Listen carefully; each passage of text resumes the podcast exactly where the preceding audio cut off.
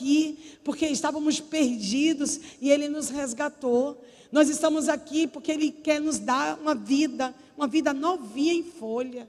É por isso que Ele nos chama para nascer de novo. Nós precisamos nascer de novo.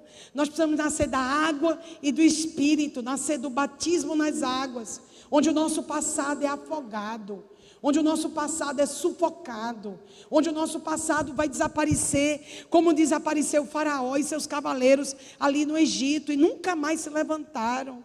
Ele nos chamou para isso, para a gente viver uma história nova, para vivermos um tempo novo. Ele diz: nenhuma condenação há para os que estão em Cristo Jesus. As coisas velhas ficaram para trás e agora. Na frente, ele vai fazer tudo novo. Andar com Jesus é andar em novidade de vida. Andar com Jesus é andar em alegria. Andar com Jesus é andar em paz, porque Ele é o príncipe da paz. Ele é o príncipe da paz. E o príncipe da paz nos convidou para andar em paz. É por isso que ele diz que seja a paz de Cristo, o árbitro do nosso coração, o juiz que apita o jogo. Que se a gente perdeu essa paz, pare, porque perdeu Jesus. Jesus traz paz para nossas vidas. E o Deus de paz esmagará Satanás bem aqui debaixo dos nossos pés. Jesus veio trazer paz para mim e para você. Dá uma vida de paz no meio da confusão. A gente está no olho do furacão. E dentro do olho do furacão está tudo tranquilo. No meio de ameaças, de dívidas, de morte e pandemias, nós podemos ter paz. Aliás, nós melhoramos. Eu percebi que eu fiquei melhor depois da pandemia. Eu, incrível que pareça, eu vi que pessoas ficaram piores. E eu me olho para mim e eu digo, meu Deus, eu estou melhor. Primeiro, porque quanto mais se cumprem as profecias, mais perto eu estou dele. Mais perto está o dia que ele vai vir me buscar. Como eu posso ficar triste se eu estou indo me encontrar com meu noivo? Então, quanto mais eu vejo as coisas se cumprir, terremotos, maremotos, brigas de nações, a, as trevas avançando, atacando as crianças, uma, uma, uma, uma agenda LGBT em curso, é, todas essas estruturas, ao mesmo tempo, eu percebo que eu estou pregando um evangelho verdadeiro, que está se cumprindo, que ao longo dos anos, só aqui nessa casa são 13 anos. Ao longo dos anos que a gente trabalhou com famílias na nossa sala, vai dar 20 anos. Eu estou pregando algo há 20 anos que é verdade. Eu estou pregando algo há 20 anos que funciona. Funcionou em mim, funcionou em você, funcionou em você, funcionou em você. Esse evangelho funciona. Esse evangelho das boas novas. O mundo só dá notícias ruins. Você liga a televisão, não sai nada bom. Faz tanto tempo, um dia desse a gente sentou com o pastor. Ah, foi o pastor Jordani Bezerra. E ele disse: Você viu essa notícia? Não, você viu essa? Ele olhou para mim: Você tem voto de televisão, é? Aí eu disse: Não, eu não faço voto de televisão. Mas é interessante é que as notícias do mundo não me chamam atenção, a não ser quando são proféticas. Porque eu estou tão ocupada levando as boas novas que eu não tenho tempo de escutar as notícias do inferno. Eu decidi não escutar, porque eu estou envolvida em preparar o caminho da volta do Senhor. E essas notícias que eles dão são notícias da mídia mundana, humana, que não traz esperança. Olha, gente, eu sei que existem algumas chaves para a gente ser feliz. Na minha vida, uma delas é caminhadas, sol, dormir em paz, com a minha consciência tranquila, procurar comer coisas fortes, né? Banana, né? Andar de bicicleta, não é? Comprar mangas, andando de bicicleta lá nos bairros de Candeias, por ali pelas brenhas de Candeias. O pessoal diz: por que, que você compra tão longe? Eu é porque 10 reais eu venho com 20 mangas. e eu volto para casa feliz. Eu fico realizada com essas coisas. Então, eu tenho alguns segredos da minha alegria, da minha felicidade, de fazer coisas que eu sinto, sabe? Conversar, estar falando do Evangelho de uma maneira livre, sem peso, olhar para uma criança, conversar com o idoso, ajudar, conquistar um vizinho. Esses dias, Fofinho disse: pare, você está conquistando demais essa família. Todas, toda semana manda um presente aqui para casa. Onde foi que você falou com eles? No elevador, Fofinho. O elevador é um ótimo lugar para evangelizar, gente. A feira é um ótimo lugar para evangelizar. Então existem chaves que elas são tão simples e trazem tanta felicidade. Mas um dos razões para você perder essa felicidade, sabe qual é? Você assistir coisas ruins. Você ligar a televisão, você abrir a internet, você abrir seu celular e ficar vendo coisas feias, vendo coisas que lhe fazem mal. Você é um candidato à depressão se você empresta sua visão para isso. Existia um profeta nos Estados Unidos que ele acertou várias profecias, inclusive da Torre Gêmeas. Acho que o nome dele era Bob Jones. E ele foi liberto do homossexualismo. E ele era um profeta de Deus, muito conhecido. E Rick Jones diz que quando ele ia pregar nos lugares, principalmente em Las Vegas, Los Angeles, ele dizia: Por favor, eu quero pedir a vocês que quem está me levando não fique chateado, mas eu vou vendado. E as pessoas achavam super estranho ele ir pregar e ele ir de olhos vendados. Sabe por quê? Ele tinha um coração tão puro e ele sabia de onde tinha vindo que ele não queria se contaminar com o caminho do hotel para a igreja. E esse homem pregava para multidões, e as palavras desse homem alcançavam os corações mais duros, porque ele decidiu não se contaminar. É uma, é uma história que talvez pareça exagerado para nós nesses dias, mas olhinho, cuidado no que você vê. Eu não me esqueço dessa canção na minha escola dominical da congregacional, onde havia sempre um pacote de biscoitos sortidos com que suco de uva. Olhinhos, cuidado no que você vê, mãozinha, cuidado no que você toca, boca, cuidado no que você diz. Quem quer amar a vida e viver dias felizes, refreia tua língua do mal e teus lábios de falarem dolosamente. A paz com travesseiro é a melhor paz que você pode comprar. E a gente compra ela andando numa vida de humildade, simplicidade, praticando as escrituras. Os grandes homens de Deus não marcaram a gente pelas coisas grandes que eles fizeram, mas foi nas coisas pequenas. A grandeza de Deus não reside em coisas grandes, resiste no cotidiano, na simplicidade. É o que você é quando ninguém está vendo. Sabe o que você é quando você é feliz com você mesmo, com Jesus? E você não precisa montar plateia para ninguém. Você é isso. Você é isso. É esse lugar que o Senhor está querendo nos levar esse tempo. Esse lugar é chamado de profundidade com Deus. Profundidade no relacionamento com Deus. É quando você está sozinho com Jesus, vivendo a sua vida cotidiana. Como você vai trabalhar? Murmurando. Como você cozinha? Murmurando. Como você arruma a casa? Murmurando. Como você leva seus filhos na escola? Murmurando. Como a gente vive a nossa vida cotidiana? Eu sei, eu sei. Nós estamos esperando uma palavra profética estupenda. estamos esperando que virá agora, Senhor.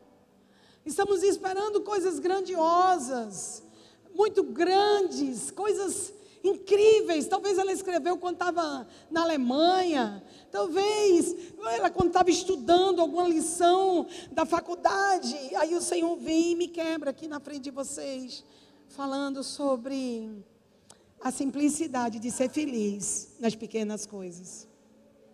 A felicidade de enquanto não casa, ser feliz na casa dos pais. A felicidade de enquanto não engravida, ser feliz como esposa. A felicidade de enquanto não ganha o seu carro que você sonha, ser feliz no ônibus. A felicidade de enquanto não chega o camarão, você faz o melhor cuscuz. A alegria é a certeza da presença de Jesus, e a presença de Jesus é contentamento. O que Jesus pode fazer, que adianta nós sabemos todas as palavras proféticas? Que adianta? Nós temos uma lista dessa semana de palavras poderosas, sim. Mas se você não é feliz com Jesus, se você não é feliz quando acorda, se você não é feliz quando vai dormir, se você não é feliz com as coisas que Ele te deu, você já olhou para a sua infância com gratidão? Você já olhou para trás e disse, Senhor, obrigada pelas professoras que você colocou no, minha, no meu caminho. Obrigada, Senhor, pelos meus irmãos. Obrigada pelo meu pai minha mãe. Obrigada porque no meio de tantas limitações eu consigo enxergar pessoas da minha família que foram chaves no momento que eu precisei. Um tio, uma tia, um aniversário que alguém lembrou, um presente que chegou que você não esperava. A enfermidade que você teve foi curado dormir numa cama com travesseiro e ter um lençol para se cobrir, afagar seu animalzinho de estimação, colocar seu neto no colo, olhar no olho de quem você ama. Talvez o último abraço. Você lembra do último abraço que você deu em alguém? Você consegue agradecer todas essas coisas? Abrir a janela, encontrar chuva e deixar um pouco dos pingos cair no seu cabelo, desmanchar a sua escovinha, deixar o sol lhe queimar, ficar com as bochechas rosas e contrariar sua dermatologista. Quem sabe sentar no chão, se deleitar com a vida, contar estrelas, tomar água de coco, andar descalço, dormir um pouco mais, assistir um filme com quem você ama escrever uma carta, convidar para o cinema, lavar os pratos de alguém, mandar uma oferta, abençoar, conseguir resistir à ira com amor, vencer a ira, vencer argumentos e calúnias, estender a mão mais uma vez, não desistir de pessoas porque elas falham com vocês, andar mais uma milha, dar outra face, perdoar, recomeçar, amar, compartilhar, é viver. É viver um dia de cada vez. Não é viver 2022 todo. É viver hoje. É viver agora. Nós estamos vivos. Ele vive. A igreja está viva. Nós somos Ele. Somos Ele andando no portal. Somos Ele andando em boa viagem. Os cachorrinhos de rua, quando nos vê, sabem que a gente está levando um pouco de ração para eles. As crianças sabem que pode contar com você. Você é braba com o diabo, mas as crianças lhe abraçam no corredor. Isso não tem preço. Você tem uma voz forte, rouca, intensa, mas é amado por eles. Uau! Fazer uma trela, fazer algo escondido, comer brigadeiro de meia-noite. Uau! É incrível essas coisas. É incrível chamar alguma criança e fazer uma trela. Tomar um banho de piscina à noite escondido. Ficar um pouco mais na praia. Comprar cadernos novos. Comprar uma agenda nova que tem um mapa, um leão. Uau! Limpar a igreja. Amar os que chegam. Acreditar naqueles que já não se acreditam mais. Abraçar um casal em crise. Acolher uma criança órfã, dizer para o idoso que ainda vai ter muitos sonhos, cuidar das orquídeas, cuidar da quadra, cuidar do banheiro, abençoar quem está cuidando da nossa porta, dar um abraço em Marília, que sempre limpa a igreja, agradecer os leões por nos receberem com sorrisos nos rostos, olhar para, os meninos levitas e dizer: a música hoje mexeu comigo. Ser igreja é isso. Deixar que as pessoas cheguem como estão. E amá-las como estão. Porque nós nunca seremos completamente perfeitos. Então nós podemos amar como eles estão. Podemos amar a moça que chega com um decote muito grande, tentando de alguma forma se autoafirmar com os seus seios volumosos. A nossa tendência talvez seja olhar e julgar. Ela só quer ser aceita, aceita do jeito errado ela precisa ser abraçada. Mulheres que se expõem muito sempre dão grandes missionárias. Abraçar os homens. Talvez um cheiro de bebida aqui e outra ali. Quantas vezes os abracei cheirando a maconha, cocaína. Quantas vezes eu os amei enquanto eles vinham fedidos da farra, prostituídos. Mas a igreja, de vez em quando, precisa ser o bar da esquina, onde você é aceito de qualquer forma. Muitas vezes a igreja precisa voltar a ser bar da esquina. O bar da esquina que paga sua bebida e diz que você pode sentar. Escuta suas histórias loucas e não manda você se calar. A igreja de Jesus é o bar da esquina. Zaqueu desceu da árvore e sentou nesse bar. A mulher samaritana também encontrou um aconchego sentada nesse bar. A adúltera, não há nem de que se falar. Ladrões, prostitutas, sempre encontraram junto de Jesus amor e aceitação. aceitação não depende do nosso comportamento, depende da nossa identidade. Se nós entramos aqui, nós precisamos ser aceitos, precisamos ser amados. O que as pessoas precisam escutar na rua não vai ser as profecias de 2022. Eu não vou conseguir chegar no portal terça-feira e pregar sobre as profecias de 2022. Barcos e caravelas, casa apostólica, ativação, aceleração do tempo. Não. Eles não precisam ver isso.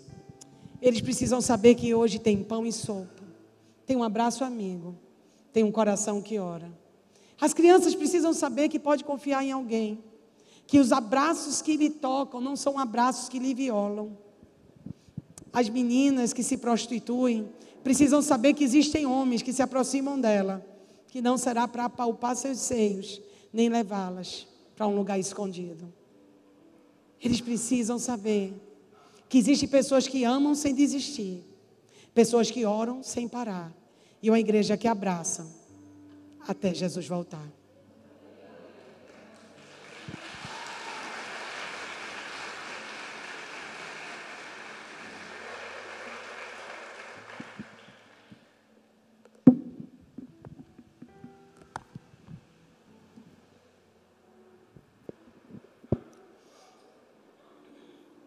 Deus, nos últimos anos, tem levado a sua igreja ao mesmo nível de poder que existia na igreja primitiva. Nossa mente tem sido treinada para pensar e se mover como um hebreu, pois ao longo dos séculos abandonamos nossas raízes hebraicas para seguir a mentalidade grega, a do mundo, a do mundo romano, aquela que se afasta cada vez mais das santas escrituras. Esse tempo o Senhor está nos chamando mais uma vez como seguidores de Cristo, para que a gente não se amolde ao presente século, mas a gente possa transformar pela renovação da nossa mente. O Senhor está nos convidando. Eu peço aos intercessores para orar. Eu agradeço, viu, galera, para vocês estarem orando aqui pela palavra. Eu agradeço aos atalais intercessores que continuem orando, tá? Valeu aí atrás, gente. Amém. É, eu estou falando mais sério assim para oração, porque toda vez que a gente está concluindo, a conclusão é a parte mais difícil. Paulo disse que estava sendo derramado como libação no altar, porque estava consumando a carreira dele. Jesus também, quando consumou a carreira dele, consumou numa cruz. Consumação de conferências, consumação de semanas de primícias, nunca é um lugar fácil. Talvez seja fácil para a gente, às vezes, que é um líder, um obreiro, está sentado, está tudo bem. Mas aqui a gente estava travando uma guerra com Satanás. Todo culto é uma guerra com o diabo, gente. E a gente sai vai decidir quem vai sair ganhando e quem vai sair vencendo. Quanto mais a gente ora, mais a gente move a atmosfera do céu. O anjo disse: Daniel, desde o primeiro dia estava pronta a resposta, mas você precisou gerar para eu vir com a resposta. Quer dizer, o quê? A resposta estava pronta, mas ela precisou ser gerada na oração de Daniel para ela descer até ele tem resposta presa no céu, porque precisa ter oração para movimentar a resposta para vir até você. Que as respostas sempre sigam o, o tempo de Deus, mas jamais se atrasem por causa da nossa pouca oração.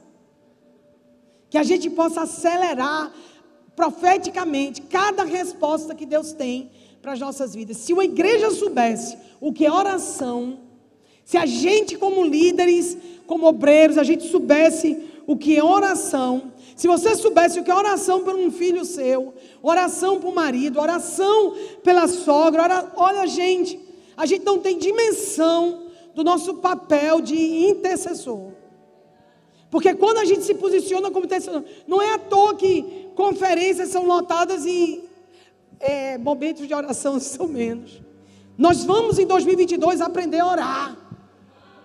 Nós vamos orar. Porque as batalhas serão vencidas em oração. E oração é foco. Oração é ter discernimento espiritual e não se perder com as coisas que estão em volta.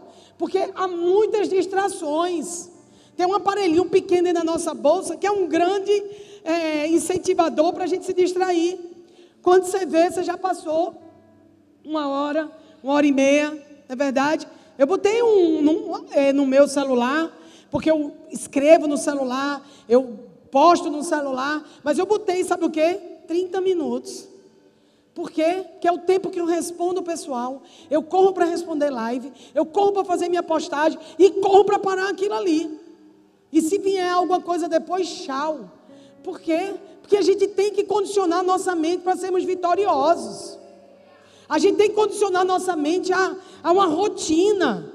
A gente tem que condicionar nossa mente. A gente precisa, em 2022, ter uma mente condicionada e voltada para a vitória. Você serve a Deus com seu coração. Ok, amém. Pai, eu entrego meu coração a Ti. E aí o Senhor fica apaixonado que a gente deu o coração da gente a Ele. Amém, a gente deu, mas e a mente? Como anda a sua mente? Porque se sua mente estiver longe de Deus, você tem um coração lindo, você vai morar na eternidade, você fez o bem a um bocado de pessoas, mas você ferrou tudo na sua mente. Você ferrou com o que você pensou, você viveu menos tempo, você não foi proativo, você deixou um, um legado pequeno, uma herança curta. E a gente precisa, nesse tempo, produzir. Deus deu a mente da gente para trabalhar para Ele. É por isso que ele diz em Romanos 12: não se conforme. Nesses últimos dias há um, um mover de Deus ativando a casa apostólica, por quê? Porque a única igreja poderosa para combater com as trevas é a igreja que vai atuar nos cinco ministérios. É a igreja onde estão os profetas. Cadê os profetas da casa? Aí a gente, aí a Bíblia diz: escutai os profetas e prosperareis. A Bíblia diz: se o meu povo sem profecia se corrompe, se eu sei que para Deus é tão sério o ministério profético, cadê os profetas? Cadê os apóstolos? Cadê os mestres? Os que vão ensinar? Cadê os pastores que vão apacentar? Chega alguém estranho, ele já olha, procura saber quem é. Por quê? Porque ele cuida das ovelhas, para que o lobo não entre. Onde estão os evangelistas? Os que estão na fila dos bancos? Gente, é projeto missionário não é de, projeto de férias. Projeto missionário é diário.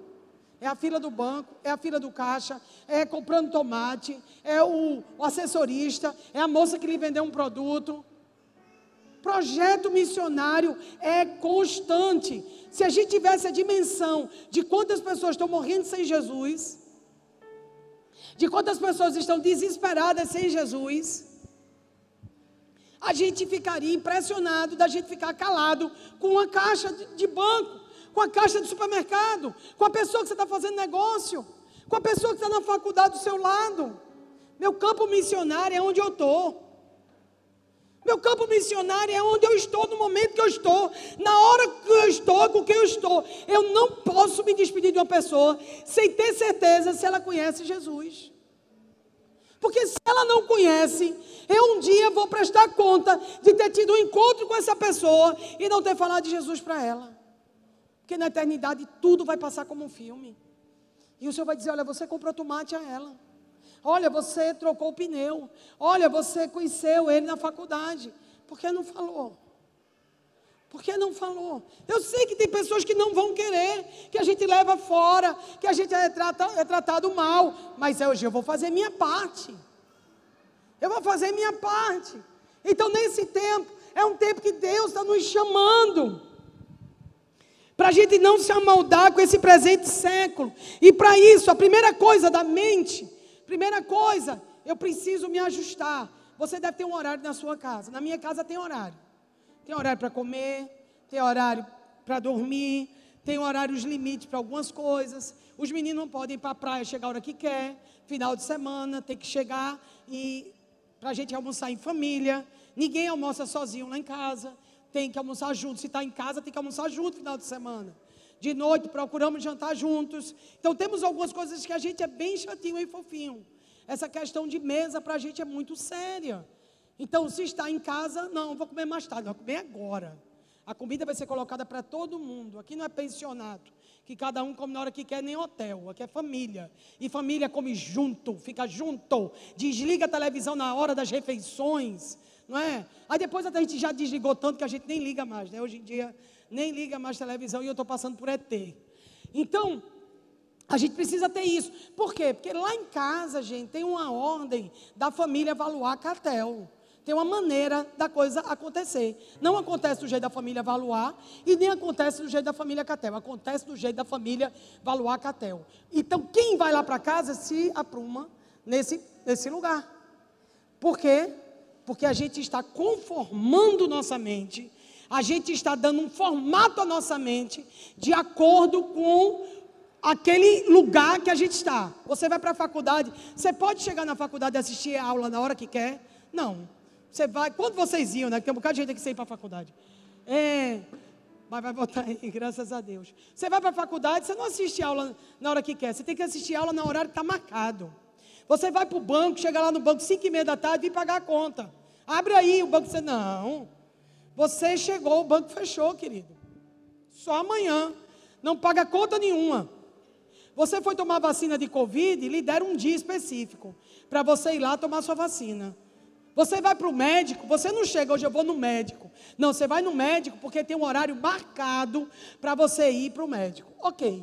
Então a gente percebeu que as coisas que nós somos abençoados, as coisas que nós conseguimos desenvolver na nossa vida, empoderar, crescer, são coisas que a gente precisou seguir um cronograma, seguir uma agenda, seguir um relógio. Ok, Deus também tem um. Deus também tem um relógio. Deus também tem um tempo para cada coisa. Não é porque você não escuta muito o que Deus está falando que você vai fazer com Deus o que você quer. Não é porque você não espera, porque tem gente que ora e não espera o que espera aí, volta, que eu vou responder o que você orou agora. Que eu sempre que eu oro, eu paro um pouquinho para ver se eu vou levar um carão. Tem hora que é um carão que eu vou levar. Tem, tem, a maioria dos dias é silêncio. Tem dia que eu sinto ele bater nas minhas costas, me bota no colo. Dependendo do meu desespero, dependendo do meu desespero, tem festa no quarto. Tem, ah meu Deus, tem história de amor, tem filme. Por quê? Porque eu preciso não só dizer as coisas da terra, eu preciso ver as coisas do céu. Porque Deus, todas as vezes que quis dar o tempo e a estação dele, Ele mandou um recado do céu. Ele marcou no céu. Então, Deus sempre anunciou as coisas. Ele segurou o sol em Ajalon para dar vitória a Josué. Ele mandou um carro de fogo para Elias para dizer que era o tempo de encerrar o tempo profético de Elias. Ele deu um sinal no céu para dizer que Jesus tinha nascido. Ele falou com Paulo e disse: Paulo, Saulo, Saulo, por que tu me persegues? Ele abriu os céus e se levantou para receber Estevão. Então a gente já percebeu que as coisas de Deus não se discernem aqui, se discernem aqui. Se discerne no nível do nível espiritual. E não é o natural que fala o espiritual, é o espiritual que fala o natural. Não é, não é o natural que vai mover o espiritual, é o espiritual que vai mover o natural. Então, um negócio aqui no meu microfone, viu? Ajuda aí. Amém. Subir mais? É porque estava dando um eco, aí eu baixei. Valeu. Não é o não é o natural que vai organizar o espiritual. Então você tem um calendário que você já deve ter comprado sua agenda, não é? Se alguém viu algum de mapa de leão, me avisa onde tem. você já deve ter comprado a sua agenda aí e já deve estar tá marcando. Eu disse a Fofinho, Fofinho, eu não compro a minha, eu amo agenda, viu gente? Eu tenho uma agenda desde que eu tenho oito anos de idade. Um dia desse, eu joguei duas caixas fora de agenda. Eu amo, escrevo, escondo, boto tudo lá. Então, o que que acontece? Aí eu disse, Deus, eu não vou comprar, porque eu não posso começar a escrever nada antes das primícias, porque a primícia é dizer, estou zerada. Estou zerada, eu quero zerar e eu quero andar segundo a voz do alto. Então você provavelmente, ou como eu também gosto, alguns aqui, deve já estar tá planejando, tendo alguma coisa, né, olhando.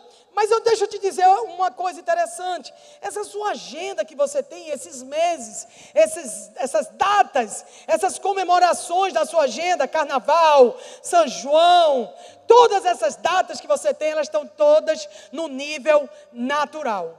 Elas são todas do Papa Gregório.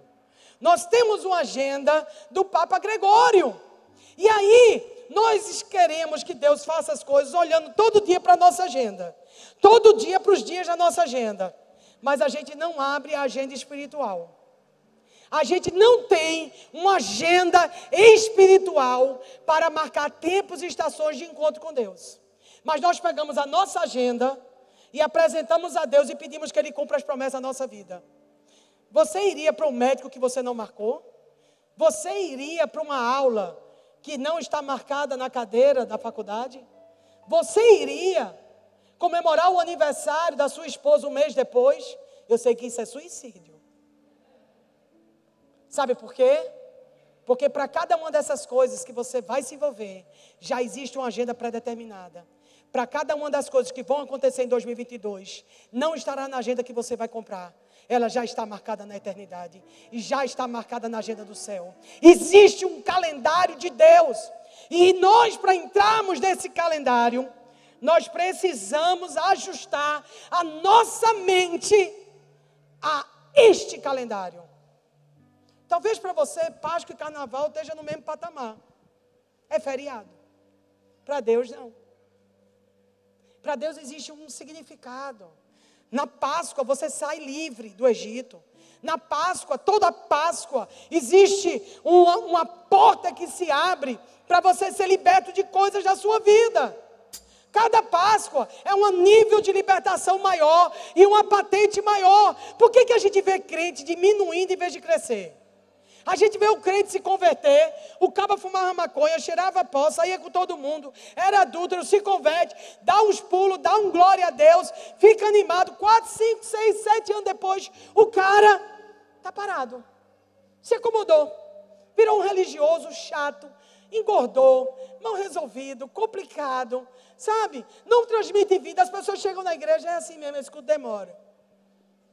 É, é assim mesmo, vai, já é assim. Ah, toda vez que chove acontece isso. Não, esse pessoal a gente ajuda, depois eles dão as costas. Eu já conheço, é tudo, é gente, tudo que não presta. O que, que aconteceu com essa pessoa? Ela tomou forma. Ela tomou forma da rotina. Ela tomou forma dos dias. Ela tomou forma dos anos. Os anos começaram a pesar nela. Viva de tal maneira que você acrescente vida aos anos não anos a vida. Vida. Tenha mais vida, quanto tempo mais passar. O Senhor nos convida para a gente andar de graça em graça e glória em glória, cada vez maior. Eu quero ser uma velhinha, sapeca, virada, cheia de Jesus. Eu quero fazer proezas na minha velhice. Eu quero ter 85 anos, 86 e dizer: Eu sou tão jovem quanto no dia que você me chamou. Eu quero subir e conquistar Hebron. Eu quero mais. Esse ano eu disse, fofinho, eu não vou ficar só andando de bicicleta e caminhando. Nós vamos puxar ferro. Por quê? Porque eu sinto que Deus vai requerer mais da gente nesse ano. E a gente precisa estar melhor condicionado para suprir mais ainda o que a igreja precisa. Para me derramar mais ainda para a igreja, eu estou me vigiando mais ainda, porque a idade vai chegando e a gente precisa estar melhor para servir melhor. Eu quero estar melhor, eu quero ter mais força, eu quero ter mais vigor, Por quê? Porque eu estou me amoldando a um plano que Deus tem para as nossas vidas. Eu não sou boba. Vocês já escutaram várias profecias sobre a gente. Então eu não posso ser boba diante das trevas. Eu tenho que me preparar para eu merecer o que Deus diz que vai fazer com a gente. Então eu preciso me mover segundo o céu e não segundo a terra. Fofinho sabe, a gente quantas vezes na nossa adolescência, na nossa vida, a gente tentou ir para a academia e correu. Que eu sempre odiamos. Fofinho é o cara do basquete. E eu sempre fui a menina do frescobol, de bicicleta, de coisas que eu possa fazer ao ar livre. Mas Deus disse: Olha, você vai fazer coisas que você não gosta para você chegar onde eu quero. Disciplina é fazer o que não gosta para chegar onde quer. E a gente está se movendo em obediência a Deus para isso. Lucas vai treinar a gente amanhã, né? Cadê ele? Está lá atrás? Pronto, estou atolada. E ore por mim, porque amanhã começa. Fomos uma semana sozinho e fofinho. A gente lia os aparelhos. Fazia fofinho, que miséria é essa aqui? Misericórdia. Aí fofinho olhava para mim e fazia, o que, que a gente vai fazer aqui? Aí viu o professor, botava a gente no aparelho, daqui a pouco a gente estava atrás dele, olhando para ele com cara de pidão. Você pode botar a gente no outro? Não. Que isso? Eu quero entender mais de coisas novas. Eu quero crescer em 2022. Crescer não é só quando a conta do banco cresce, gente. Crescer não é só crescer coisas passageiras, crescer coisas que você investe em você, para você se vir melhor a Deus. Eu quero te encorajar, porque numa agenda que a gente tem louca como a gente tem, mas a gente sentiu isso nessa última viagem que a gente fez, a gente sentiu que precisava, a gente sentiu. E eu sabia que eu tinha que cutucar mais fofinho, porque para isso ele é mais difícil do que eu. Eu sou mais de fazer atividades. De manhã eu acordo, ele acorda às sete e meia da manhã. Eu já trouxe o pão, eu já trouxe a manga, eu já botei o café da manhã e já rodei oito quilômetros de bicicleta. Ele olha para mim e fala: Meu Deus, meu Deus. Sim, já li a Bíblia também. Então, e ele funciona mais para a noite, eu de dia. E Deus vai em casa, né, gente? É, Deus é lindo. Deus é lindo. Às nove horas da noite eu já estou caindo pelas tabelas. Trocando tudo que eu digo. Nunca escute nada do que eu disse depois das dez horas. Que você pode ser alguma coisa que você não bote muita fé no que eu digo depois das 10 horas, que eu posso estar dormindo. Um dia ligaram para minha casa, e aí falaram, falaram comigo, aí no outro dia, a irmã chegou na igreja e fez, pastora, meu Deus, que poderoso. Eu disse, o que foi? Assim, Tudo que você falou foi muito de Deus. E eu olhei para ela assim, eu disse, meu Deus, eu não falei com essa irmã. Gente, tenta ajeitar aqui. Está voltando muito. Obrigada. É, eu disse, meu Deus, eu não lembro que eu falei com essa irmã. Eu tentei lembrar a semana. Eu, disse, eu fiz um gabinete com você, irmã. Ela, não, pastora. Eu liguei para você três horas da manhã. Você orou comigo mais de 40 minutos. Eu disse, Jesus. Era no período que ainda tinha telefone. Está muito ruim mesmo. Me ajude. Por favor, aí. Eu vou ficar aqui para ver se é aqui. Mais perto. Não, mas tá. Vocês estão vendo como tá? Me ajuda aí, por favor. A gente está equalizando tudo. Eu já coloquei. Está bem em cima. Amém. É, então, a gente precisa é, discernir o que Deus está pedindo. Talvez você já faça academia, você já faça coisas, mas Deus pode estar tá querendo de você também que você aprenda uma língua nova, que você estude para o concurso que você tinha desistido, que você invista em alguma área da sua vida, que é um sonho que estava guardado numa gaveta. O que é que está preso, que precisa ser liberado em 2022? Aonde é que sua mente vai ser transformada pela verdade? Porque qual é a verdade de Deus?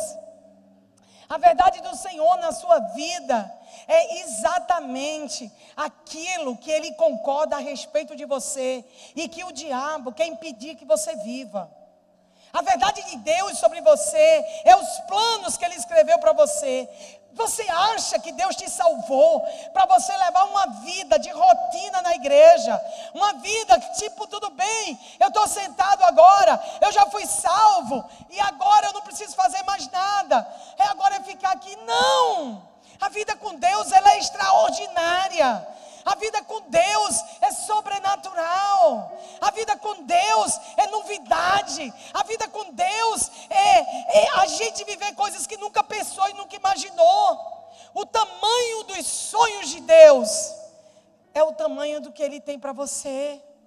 E quando a gente só vive pela agenda gregoriana, quando a gente só vive pelo um calendário do mundo, a gente vai tomando a forma do jornal nacional a gente vai tomando a forma dessas estruturas que vão roubando a nossa esperança. Quantas vidas você quer salvar antes de morrer? Você já fez uma conta de dizer quantas vidas você vai falar de Jesus e quantas pessoas serão salvas? Quantas pessoas serão salvas através da sua vida? Você já fez uma conta? Você já ganhou alguém para Jesus?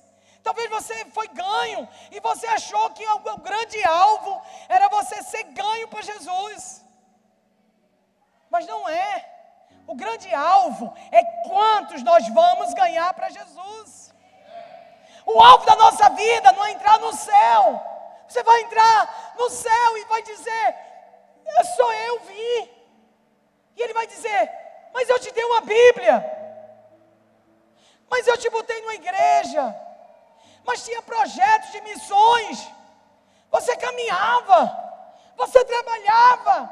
Cadê seus colegas de trabalho? Veja se tem algum na fila. Cadê seus parentes? Cadê seus primos? Cadê sua avó? Cadê sua cunhada? Cadê sua sogra? Cadê as pessoas que trabalhou para você? Meu Deus! Nós queremos um pouco mais de palavras proféticas, mas nós não queremos viver o primeiro chamado da nossa vida, que é ir por todo mundo e pregar o Evangelho a toda criatura. A salvação das pessoas importa. A salvação das pessoas é a primeira coisa que o Senhor está preocupado com a nossa história. Se você comprar um carro, o ferrugem vai comer. E aqui em Recife que come mesmo. Se você tiver um diploma, um dia, o seu diploma vai ficar velho. Eu não sei onde está o diploma do meu avô, nem do meu pai, eu sei mais onde está o diploma dele. Eu não sei onde está. Mas se você agradar a Deus, o homem que faz a vontade de Deus vive eternamente. Aquele que obedece a Deus vive eternamente. As coisas que a gente conquista passageiras são passageiras. As coisas que a gente conquista para o céu são eternas. Então eu sei que precisamos saber uma direção profética. Claro, Senhor. Porque a direção profética, ele nos aponta o caminho, mas ele não nos ensina a viver. Quantas pessoas têm profecia e nunca viveram o que a profecia diz? Não é porque você recebeu uma profecia que você vai viver a profecia. Você vai se mover. A profecia aponta a maneira como você deve viver. Eu voltei da Europa, eu nem achei que eu ia viajar nem tão cedo. Minha única viagem era 15 dias com Alice. 15 dias sendo vó. Minha filha vai dar neném. E eu vou ser vó. 15 dias, cuidar de Alice e de Davi. Gente, Nessa semana, Deus abre a viagem para o Haiti. Essa semana, a gente recebe o convite para ir com alguns apóstolos abrir caminho, para a gente ir para o Haiti, para a gente ganhar vidas no Haiti, para a gente acolher órfãos no Haiti. Deixa eu dizer uma coisa: a profecia aponta, mas a nossa vida é que faz as coisas acontecerem. É o nosso estilo de vida que vai fazer as coisas acontecerem. Quem é fiel no pouco, no muito o Senhor vai acrescentar. É interessante que Deus sempre dá coisa para quem é muito ocupado. Já percebeu isso? A pessoa tem um monte de coisa para fazer, ainda arruma mais uma para fazer. Por quê? Porque quando Deus dá coisa para pessoas ocupadas, sabe que ela vai fazer. Quando Deus dá coisas para pessoas desocupadas, sabem que elas não vão fazer. As pessoas ocupadas sempre têm mais coisa para fazer do que as outras. Por quê? Porque quando Deus me dá uma vida, eu não passo despercebida. Quando Deus me dá uma missão, eu não paro até terminar. Quando Deus me diz alguma coisa, ou eu morro, ou aquilo acontece. Eu me lembro que eu entrei em campanha política, faltando 45 dias para a campanha. Quando eu dizia, todo mundo dizia, você é louca. Ninguém faz campanha. Você já foi candidata? Você é, é suicídio. Eu sei. Mas Deus usou um profeta que eu respeito, que me mandou ir. Eu fui, tomei porrada para tudo que é lado. Apanhei para caramba, descobri um bando de safado dentro da igreja. Descobri igrejas que, meu Deus do céu, Deus me mostrou. Política eu já sabia como estava, eu não sabia como estava a igreja. Confrontei gente para caramba, sacudi bastante. E sabe quando terminou tudo? O que é que aconteceu? Cumprir o que Deus mandou eu fazer. Jesus também não ganhou quando concorreu com Barrabás. Mas eu fiz o que ele me mandou. Não me vendi, não não prejudiquei a igreja, não expus a igreja em política, mas fui lá porque Deus queria que eu conhecesse como a coisa estava, para nascer as aulas de governo do FDF. Se Deus me mandou coisa para eu fazer, eu não pergunto a Ele se eu vou ter sucesso fazendo. Eu quero cumprir o que Ele me mandou fazer. Porque Jesus cumpriu o que o Pai mandou Ele fazer. E Ele terminou numa cruz. Você acha que Deus só vai mandar você fazer coisas que você vai sair aplaudido? Todo mundo lhe parabenizando? Então você não leu a Bíblia. A melhor pregação de Estevão terminou morto. Paulo, quando pregava bem, apanhava e era jogado pelo muro da cidade. Jesus cumpriu a sua missão morrendo numa cruz. Daniel foi o profeta da Babilônia. Enfrentou os leões. Cedraque, Mesaque e Abednego enfrentou a fornalha de fogo. Esté, ameaça de morte. Débora lutou lutas que os homens não quiseram lutar.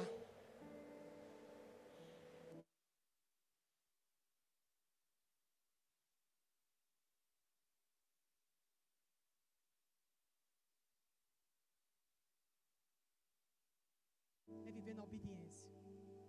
Mas eu vou dizer uma coisa a você: não existe melhor lugar, não existe lugar mais sublime do que viver uma vida de obediência.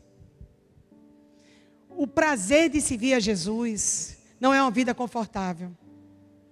O prazer de seguir a Jesus é dizer: está consumado. O que nos torna aptos, o que nos torna prontos, é ter cumprido a vontade dEle. Porque Ele vai colocando dentro de nós um DNA de se só a gente se satisfaz quando a gente cumpre a vontade dEle. O que nos torna felizes é fazer a vontade daquele que me enviou. Talvez a gente esteja buscando coisas tão grandes, quando Deus tem o dia a dia maravilhoso. Quando eu estou sentada com meus filhos, quando eu estou brincando com meu neto no chão, quando eu estou ouvindo minha mãe me contar histórias, eu estou plena. Porque plenitude é contentamento com o que Deus está lhe dando naquele momento.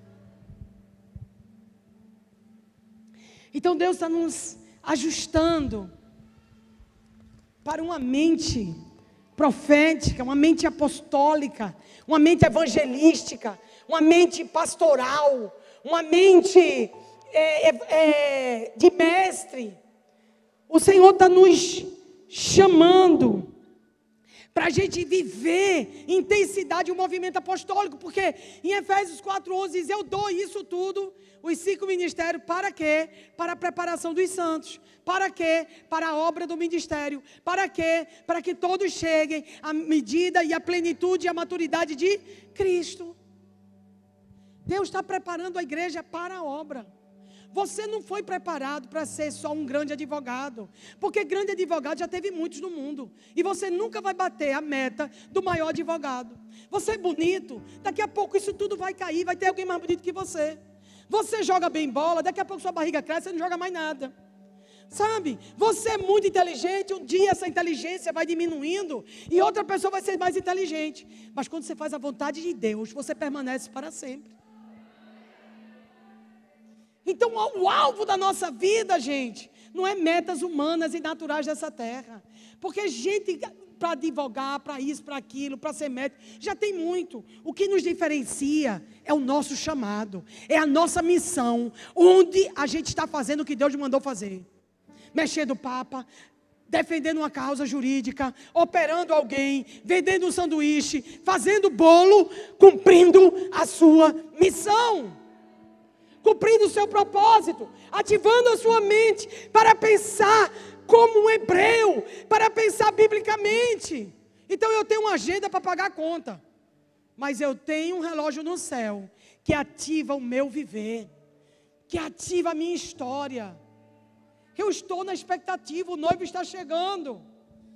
O mundo está vendo, meu Deus, a gente, todo canto que a gente vai, o mundo está perdido, está muito difícil, os jovens são rebeldes, isso e aquilo. Meu Deus! Por que, que a gente só olha coisa ruim? As pessoas dessa terra dizem que a terra está cada dia pior, mas os crentes estão dizendo: está chegando a nova ordem, está chegando o novo tempo, está chegando o Rei dos Reis. Está chegando aquele que me prometeu. Eu não, eu não aguento de expectativa de vê-lo. Eu estava lembrando um dia desse, Deus estava falando isso comigo. Ele disse assim para mim: Você lembra quando sua tia Evódia, da Assembleia das Pernas Cabeludas e do Cabelo Grande, falava do final dos tempos, você corria da sala e seu cabelo subia, de medo que você tinha. Eu, eu sentia o cabelo na minha cabeça ficar em pé aqui. Ó. Ah, eu arrepiava do pé à cabeça. Tia Evódia contando o final dos tempos. E eu me lembro que eu tinha muito medo. E os anos foram passando, né? Décadas foram passando. E eu disse: é verdade, Senhor. E eu hoje eu não tenho mais medo, ao contrário, eu estou ansiando por isso. Eu quero te encontrar. Quanto mais eu te conheço, mais eu te quero. E Deus falou algo comigo. E Ele disse: Quanto mais os dias se aproximam, mais eu tenho preparado a igreja para ter saudade de mim. Eu tenho preparado a igreja que vai clamar, que vai dizer: Maranata, vem, Senhor Jesus. Eu estou preparando uma igreja que ela vai clamar não para comprar um carro novo, não para comprar uma casa nova. Ela vai estar tão envolvida com as coisas do céu. Ela vai estar tão envolvida com as minhas coisas que ela vai me chamar para eu vir. E eu vou vir. E eu vou vir, porque quando eu vir, a minha noiva vai estar clamando para eu vir. Deus está fazendo isso nesses dias. Eu ainda tenho sonhos aqui na terra, tenho mas os meus melhores sonhos já não estão mais aqui. Os meus melhores sonhos, tá? Eu quero tanta coisa falar com Ele. Eu tenho tanta saudade de Jesus. Eu tenho tanta vontade de dar um abraço nele. Eu tenho tanta vontade de beijar os pés dele. Eu tenho saudade de Jesus. Jesus é maravilhoso. Ele é o meu noivo. Ele é o meu amado. Ele põe a mão na na maçaneta da porta e meu ventre estremece. Eu sou do meu amado, meu amado é meu. Eu anseio por Ele. Eu anseio que Ele recolha as criancinhas. Eu anseio que Ele abrace as crianças que foram abusadas. Eu anseio que Ele acolha os que não têm família. Porque eu sei que quanto mais Ele se aproxima, quanto mais Ele está perto de mim, mais Ele vai cuidar, mais Ele vai amar, e quanto mais a gente tem expectativa nesse dia, mais a igreja vai poder ser os braços dele, as pernas dele, a boca dele, o amor dele, o coração dele para a terra. As pessoas não vão vir para Jesus você dizendo que elas estão erradas. Essas portas vão ser abertas. Vai entrar travestis, vai entrar traficantes, vai entrar políticos ladrões, vai entrar abusadores, vai entrar. Sabe por quê? Porque Deus, na última hora, vai tirar os que estão presos nas trevas para vir para a casa dele e servir a Ele. E eles vão andar numa autoridade. E eles, quando chegarem aqui, eles não vão chegar porque alguém disse que eles estavam errados. Eles vão chegar porque alguém os amou. As pessoas não vão se converter porque você disse que ela está errada. As pessoas vão se converter porque elas se sentiram amadas. O que vai fazer as pessoas quererem Jesus não é uma lista de pode e não pode, é o amor. Com amor eterno eu te amei, e por isso, com benignidade, eu te atraí. O caminho para a eternidade não são leis e regras. O judaísmo foi abolido. O caminho para a eternidade é uma história de amor. De um homem que morreu para dar a vida a muitos. De um rei que desceu do seu reinado, que morreu como ladrão, que ressuscitou e que hoje vive à direita do Pai, intercede por nós. A maior vitória da igreja vai ser amar quem não merece ser amado. É fácil amar vocês, vocês são lindos e cheirosos. É fácil amar vocês, vocês são crentes. Mas nós não devemos só amar quem está aqui dentro. Se já é difícil amar quem está aqui dentro às vezes, a gente tem que amar quem está lá fora. O amor que vai fazer as pessoas acreditarem em Cristo, elas na lama e se sentirem amadas. Elas na lama e se sentirem amadas. É isso que Ele está nos chamando. Esse amor, o Evangelho é uma história de amor. O Evangelho é sobre o amor. O amor de um pai por um filho. O amor de um pai que olhou para o filho e disse: Eu amo esse filho. Eu amo tanto que eu vou dar o meu filho direito para esse filho que está perdido. Você entende isso? Que Deus deu Jesus por nós. Deu um filho bom por um filho troncho. Isso é que é amor. Porque ele tinha um filho perfeito. Mas ele deu um filho perfeito pelo filho com defeito. Amor é você amar o que está com defeito. Para um dia ele ser perfeito. Então a gente cada dia mais vai ter em 2022 uma mente hebraica, um pensamento hebraico, um pensamento voltado para as escrituras. O que a escritura diz sobre isso? A gente vai ter que tomar decisões muito rápidas, que não vai dar tempo de vir para o culto do domingo para saber qual deverá ser a atitude. Não vai dar tempo da gente entrar com jurisprudência para abrir a igreja, abrir com a, entrar com a ação, entrar com a liminar e dobrar e, e abrir a igreja a pulso para dizer: olha, a gente abre. Não, vai ter coisas que a gente vai tomar atitudes rápidas, repentinas. E a gente vai ter que ter uma mente como a de Débora, como a de Neemias. Jerusalém está destruída. Neemias entrou na presença do rei, teve um minuto para orar, falou com o rei e foi restaurar. Não, vai, não, teve tempo. Débora viu a cidade sendo atacada, chamou os homens. Não, nós só vamos se você for, Débora. Tá bom, eu vou, mas a vitória vai ser de uma mulher. Não vai ser de, de vocês homens, não. Ela foi rápida na atitude. Esther desceu rápido a ficha. Deus vai requerer da gente uma mente hebraica. Não dá para a gente perguntar como deveríamos fazer, porque a coisa vai estar aqui dentro já para você fazer. Vai ser espontâneo. Do seu ventre fluirão rios de água viva. Do seu ventre fluirão rios de água viva. Você vai ter respostas de Deus para o um mundo perdido e caído. A terra foi planejada para refletir como um território que está alinhado com o céu. A terra não foi planejada para ficar longe do céu. Deus colocou a igreja aqui para que a terra chame o céu. Seja feita a tua vontade assim na terra como já é no céu. A terra foi planejada para refletir o céu. A terra foi planejada para a glória de Deus vir aqui. Desde o início, a terra era sem forma e vazia, e o Espírito de Deus pairava sobre as águas. Deus sempre quis ter um encontro com o seu povo. O plano de Deus é encontrar o seu povo e mostrar a sua glória na terra. O plano de Deus é que no Hospital da Restauração, no Santa Joana, seja o hospital que for, tenha milagres dos corredores. O plano de Deus é cultos no pátio da Federal. O plano de Deus é cultos na praia. O plano de Deus é culto na sua casa. O plano de Deus é, é, é, é, seu cunhado se converter hoje. É seu filho largar as drogas hoje. É seu marido entrar em casa arrependido. O plano de Deus é ter milagre todo dia. O plano de Deus é pegar Recife e fazer um avivamento. O plano de Deus é um marco zero, ser um lugar de avivamento para a cidade inteira. O plano de Deus é que a gente viva milagres e sobrenaturais. Deus quer beijar a terra. Deus tem saudade da terra. Quando ele encontrou um homem como Enoque, Enoque andava com Deus. Logo, Enoque não existia, porque Deus o tomou. Deus não aguenta quando vê alguém fazendo as coisas para ele. Deus tomou Enoque, sabe o que foi aquilo?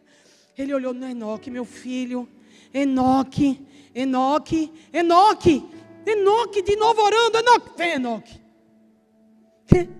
Deus Esperei com paciência no Senhor, e o Senhor se inclinou sobre mim. Deus, quando escuta uma mulher que vai lavar os seus pés, que vai chorar, quando ele escuta uma viúva dando tudo o que tem, quando ele escuta Zaqueu subindo numa árvore só para ver ele melhor, ele não resiste, ele diz: Eu vou almoçar na sua casa hoje. Ele está esperando gente apaixonada. Ele está esperando gente que vê mendigo na rua e chora. Ele está esperando gente que vê crianças abusadas e diz: Eu tenho que fazer alguma coisa. Aí ele faz: Eu só estava esperando por isso, filho. Eu vou te dar tudo o que você precisa para você fazer alguma coisa. Tu acha que eu queria uma igreja lá no Marco Zero? Era meu sonho. Eu estava desocupada com o fofinho. E a gente fez: Vamos assim abrir uma igreja no Marco Zero? Gente, a gente olhou para os mendigos. A gente olhou para as prostitutas. Eu olhei e chorei no dia que eu descobri que fazia 400 anos que a última igreja evangélica tinha sido fechada. Eu chorei quando eu descobri que os calvinistas tinham sido expulsos com os judeus e fecharam a igreja e destruíram a igreja e construíram outra por cima que hoje é um reduto de drogas ali por, perto do, do, do Fórum Tomás de Aquino.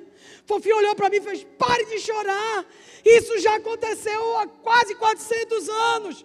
E eu disse: mas eu só soube hoje. Então eu tenho que chorar, porque eu não sabia. Ali estava nascendo o portal. Deus não atende o que o coração do homem quer para a grandeza. Deus atende o que o coração do homem se move pela necessidade, pelo socorro. Deus está perguntando: o que é que te incomoda no mundo hoje? É crianças, é mulheres abusadas, é aqueles que ainda não conhecem o Senhor, é drogados. Ele está perguntando a alguém que sonha os sonhos dele, porque ele quer bancar você. Ele quer bancar você. A gente está aqui por quê? Porque a gente passava aqui na frente e não aguentava as meninas drogadas de biquíni, 8, 9 horas da manhã, os caras alisando as meninas aqui na rua. Eu odiava aquilo. Eu queria descer e dar um pau nos caras. Eu odiava. Eu odiava saber que aqui era um ponto de droga. Eu odiava saber que aqui era um ponto de prostituição. Nós não estamos aqui porque estavam com vontade de vir para Beira-Mar. Nós estamos aqui porque a gente se sentiu incomodado com o que o diabo estava fazendo. Se você se sentir incomodado com algo, Deus vai suprir você. Deus vai bancar você. Deus vai mandar o recurso. Deus vai fazer para você chegar ao lugar que Ele te chamou. Deus está esperando gente que sonhe os sonhos dele. Porque a maioria, a gente está tão voltado para as coisas da gente, que a gente não vê as coisas que a gente pode fazer pelos outros. Uma vida incrível, extraordinária. Não é a vida que você torna ela extraordinária para você. É quando você é extraordinário para alguém, sua vida é extraordinária.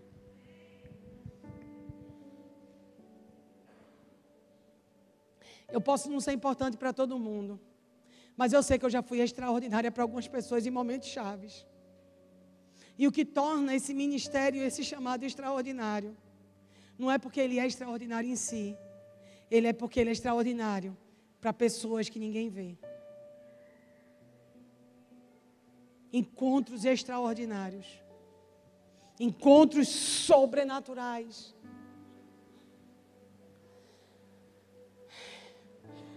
O tempo, o tempo, o tempo. O tempo PEI 5782. PEI, face. O tempo 2022, tempo Bet, casa. Eu estou edificando uma casa para ver a glória de Deus. PEI fala da data 5782 do calendário hebreu é o calendário da criação, é o que os judeus celebram, o que os hebreus celebram, o que a Bíblia conta. Chega lá a Bíblia, a Bíblia. Aí o mundo diz a você, abriu beija mentira. Aí a Bíblia diz a você, abriu, é a Bíblia. É o tempo que Deus abriu o mar. Aí os gregos, romanos, dizem assim: é o dia da mentira. Por quê? Porque Deus não abre mais mar. Ele abriu porque eu estou aqui. Ele abriu porque você está aqui. Ele abre. E ele abriu hoje, ele vai abrir amanhã. Ele abre. Ele ainda é aquele que abriu o mar vermelho. Ele é ainda aquele. Ele ainda é o mesmo Deus que abriu o mar vermelho. Ele é o Deus que fez Sara gerar na velhice. Ele é o Deus que fechou a boca dos leões. Ele é o Deus que, que livrou Cedraque, Mesaque e Abednego da fornalha de fogo. Ele é o Deus que deu vitória a Josué. Ele é o Deus, Ele ainda é o Senhor. E a Bíblia é o mês que Ele abre o mar, é o mês de abril. Nunca mais eu vou contar uma mentira no dia 1 de abril e tirar onda. Eu não vou dar mais esse gostinho, por quê? Porque minha mente foi transformada pela verdade. E eu não posso mais me comportar como escravo, porque agora eu sou herdeira. Eu faço parte da família real. E eu não posso me comportar como plebeu.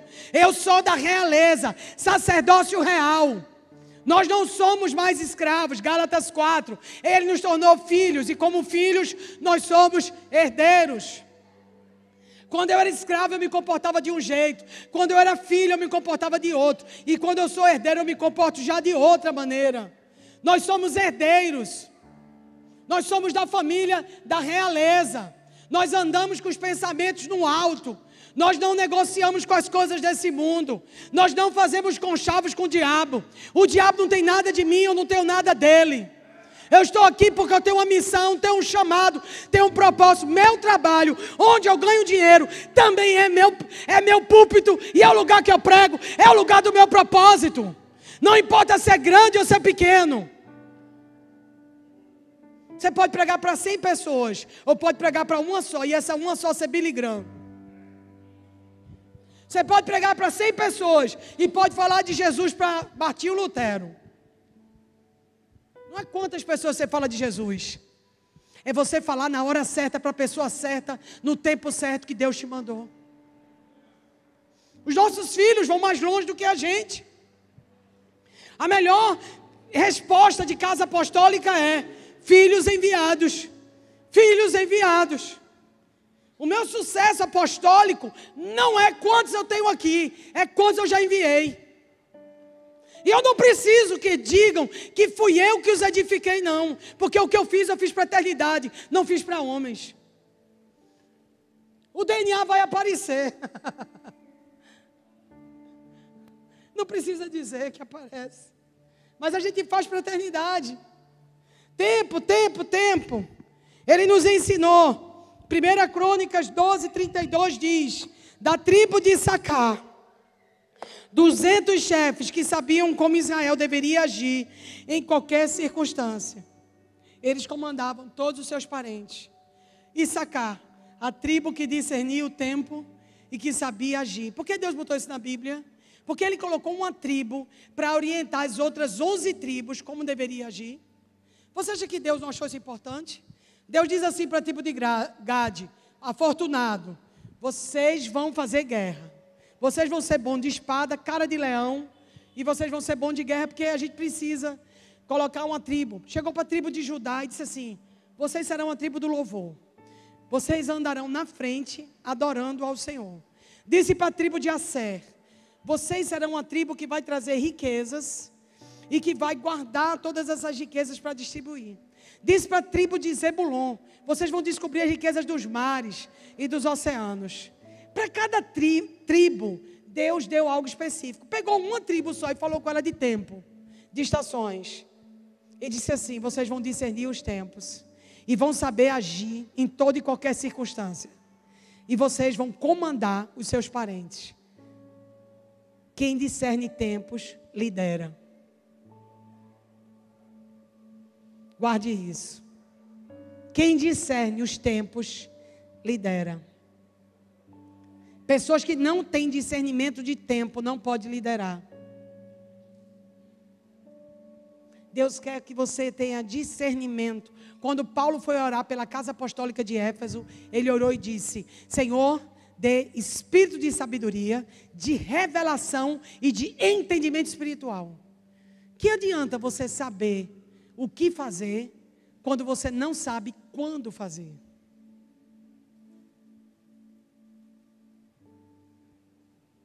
Você pode saber o que fazer. Não, se vier aqui, pode deixar que eu resolvo. Ok. Mas você sabe o tempo de resolver? Porque existe um tempo e um modo para tudo que existe embaixo da terra. Às vezes você pode estar num tempo, mas não vai no modo certo. Às vezes você tem um modo, mas não está no tempo. Então, quando a gente abre um calendário de 2022, Deus já começa trabalhando com você como você tem que aprender a discernir os tempos. Jesus disse: olhe para os campos. Veja se está pronto para a colheita. Jesus sempre ensinava os discípulos sobre colheita, sobre tempos. Por quê? Porque e ele também marcou um tempo para vir. E ele diz: Eu não sei o dia que eu vou vir. Meu pai sabe. Mas vocês têm que aprender a discernir esse tempo. A gente não vai saber o dia exato e a hora, mas a gente vai saber que vai estar perto. Porque a intimidade com o noivo lhe dá uma autoridade de você saber quando o noivo está chegando. Nós não estamos completamente às cegas sobre a hora e o dia que Jesus vai voltar. Nós estamos discernindo os tempos do tempo que ele vai voltar. Ele disse: Você não vai saber, porque senão isso vai virar feitiçaria. É igual pessoas que pegam as 12 tribos e transformam nos 12 horóscopos. É cabala isso, viu? pegar tribo e ficar vendo identidade, personalidade por tribo, é cabala. Cabala é bruxaria do judaísmo. Cuidado para você não trocar o horóscopo pelos tribos. Tem muito neguinho trocando horóscopo por tribo, trocando a mãe de santo pelo profeta da igreja. Um dia eu recebi uma pessoa aqui no gabinete e ela sentou e disse assim: Olha, pastor, eu preciso muito que você ore por mim e fale é, tudo que Deus lhe disser, porque eu vim de jatinho só para ser atendida pela senhora. Eu disse: Por que não me disse? E ela disse: Olha, eu estou cheia de presente aqui para lhe dar. Tinha fazendas no Goiás. Eu disse: Por que não me disse, irmã, desde o início? Eu vou apertar o botão da profecia agora aqui. Dê licença. Vou apertar o botão. Nunca mais ela voltou. Nunca mais me procurou. E eu faço questão mesmo que não procure mais. Né? Os apóstolos disseram para Simão Mágico: Você não tem parte nem lugar nesse ministério. Então Deus quer que a gente tenha um discernimento espiritual para que a gente possa entender o tempo e o modo que Ele está agindo nas nossas vidas. Ou você acha que Deus quer manter tudo escondido de você e que você fique feito uma barata tonta em meio de tiroteio de bandido? Deus não faz isso. A Bíblia diz que as coisas encobertas pertencem a Deus e as descobertas ao Filho dos homens. Quer dizer, tem uma parte descoberta que é sua, que Ele quer que você saiba. Você não tem premonição, você tem o Espírito Santo. Eu estou com a premonição. Sai, cão. É, você tem o Espírito Santo que te diz: esse é o caminho, andai por ele. Reconhece o Senhor em todos os caminhos e ele endireitará tuas veredas.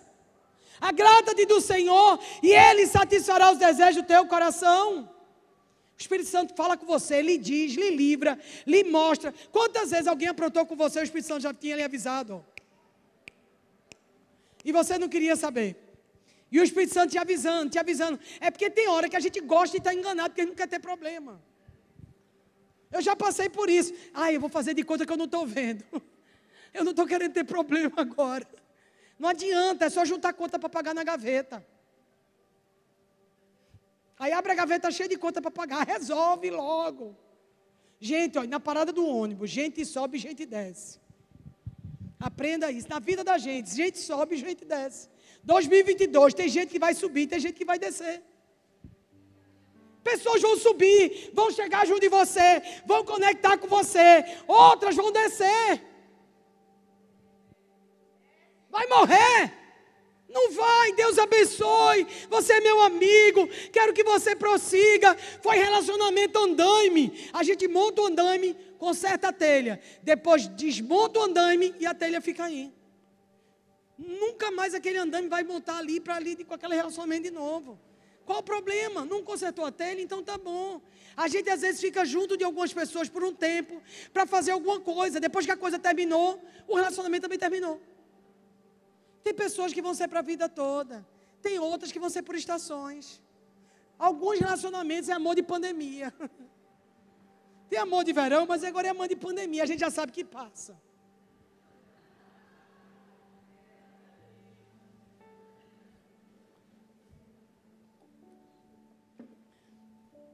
Mas a terra que vocês estão atravessando o Jordão vão entrar, para dela tomar posse, é terra de montes e de vales que bebe a chuva do céu, é a terra da qual o Senhor, seu Deus, cuida os olhos.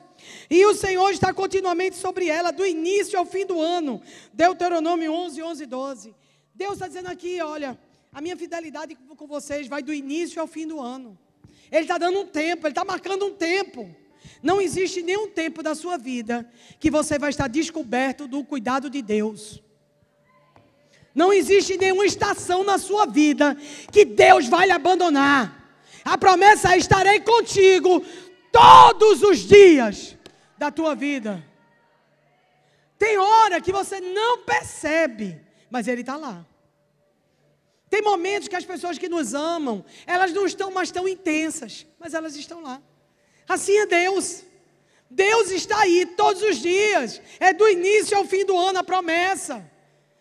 A promessa foi que ia te guardar todos os dias. Tem hora que você vai sentir a presença dele, tem hora que não. Por quê? Já pensou se o nosso relacionamento com todos e com Deus fosse só por emoções? O relacionamento não pode ser de emoções. Já pensou a mesma intensidade da lua de mel depois de 20 anos casado? Não tinha feito filho. Não tinha trabalhado. A paixão da lua de mel tem que desaparecer para criar os meninos, senão me morre de fome. Aí, eu não sei, você está tão frio comigo, você está fria comigo, eu estou com feijão no fogo, o menino para remelento, a cama para forrar, a bunda da criança para limpar. Não posso estar pensando mais em, em lingerie rendadas, né? Em acender velas em casa. Por quê? Porque ninguém me trabalhava. Deus deu o calor da lua de mel e disse: as estações mudam. Só os imaturos que não entendem que as estações mudam. Os maduros sabem viver estações. Então nós não vamos. A gente só. Eu senti que Deus estava aqui. Ok, Ele estava mesmo. Eu não senti que Deus estava aqui. Ok, você errou, porque Ele estava. Você sentindo ou não sentindo, Ele está. Porque Ele está é a palavra. E a palavra é o verbo. E o verbo não mente. O que mente é seu coração. Deixa eu te dizer, coisa fofa. Teu coração é enganoso. Mais do que todas as coisas, corrupto. Essa coisinha linda de rímel e batom laranja tem um coração enganoso. Essa coisinha maravilhosa, musculoso, cheiroso, tem um coração enganoso. Ele vai falar coisas da boca para fora. Porque o coração é enganoso. mais do que todas as coisas, corrupto. Quem o conhecerá? Então você não pode achar que Deus está numa situação pelo que você sente. Ele está pelo que ele diz que vai estar. Eu não preciso sentir, eu creio. Andar no tempo de Deus é não andar por emoções. Só as crianças vivem de emoções. As crianças dizem o tempo todo: Eu estou triste. Meu neto, né, liga para a gente: Ô oh, vovô, eu estou triste. Por quê? Porque não me deram chocolate. Aí depois, vovô, eu estou feliz. Por quê? Porque eu andei de bicicleta. Quer dizer, um poço de emoções. Alegria felicidade e intensidade. O crente equilibrado. O crente equilibrado. Deus está aqui, tão certo como amanhã. Eu sei que Ele está aqui. Eu sei que Ele está, porque Ele é fiel. Mesmo que eu seja infiel, Ele permanecerá fiel. Certo como o ar que eu respiro, tão certo como o amanhã que se levanta, tão certo como eu te falo e tu podes me ouvir. Sim. Deus está aqui. Tão certo como o ar que eu respiro, tão certo como amanhã que se levanta, tão certo como eu te falo e tu podes me ouvir. Ele está aqui. Tem dias que vai parecer que não está, mas Ele estará. Tem dia que tudo vai concorrer para parecer que não está. Paulo estava preso com Silas, eles oravam e adoravam, presos. Paulo pregava a palavra e era expulso de uma cidade. Sabe? Mas eles não ficaram, Senhor, você me chamou para a missão e me largou. Não, eles tinham uma palavra. Quem tem uma palavra não precisa de emoções. Quem tem uma palavra não precisa. Você não pode se afastar da palavra de Deus, porque se você se afastar, suas emoções vão dominar você. Não duvide no escuro o que Deus te disse no claro.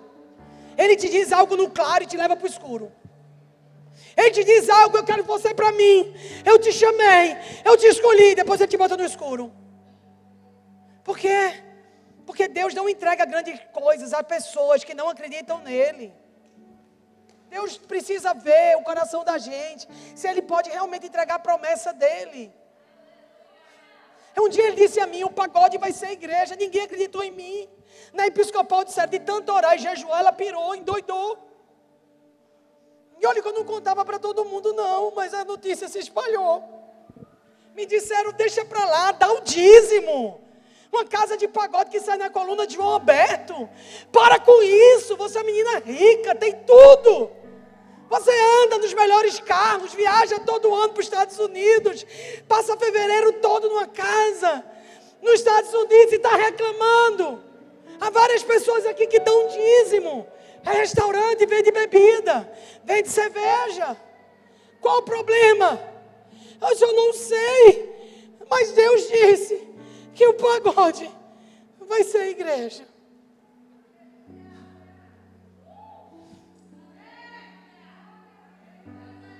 Eu não sabia, mas eu sabia a palavra, eu sabia o que ele queria, e eu sabia que eu podia morrer por isso, e eu sabia que eu fui ameaçada por isso, e eu sabia que eu não desisti do que eu vi.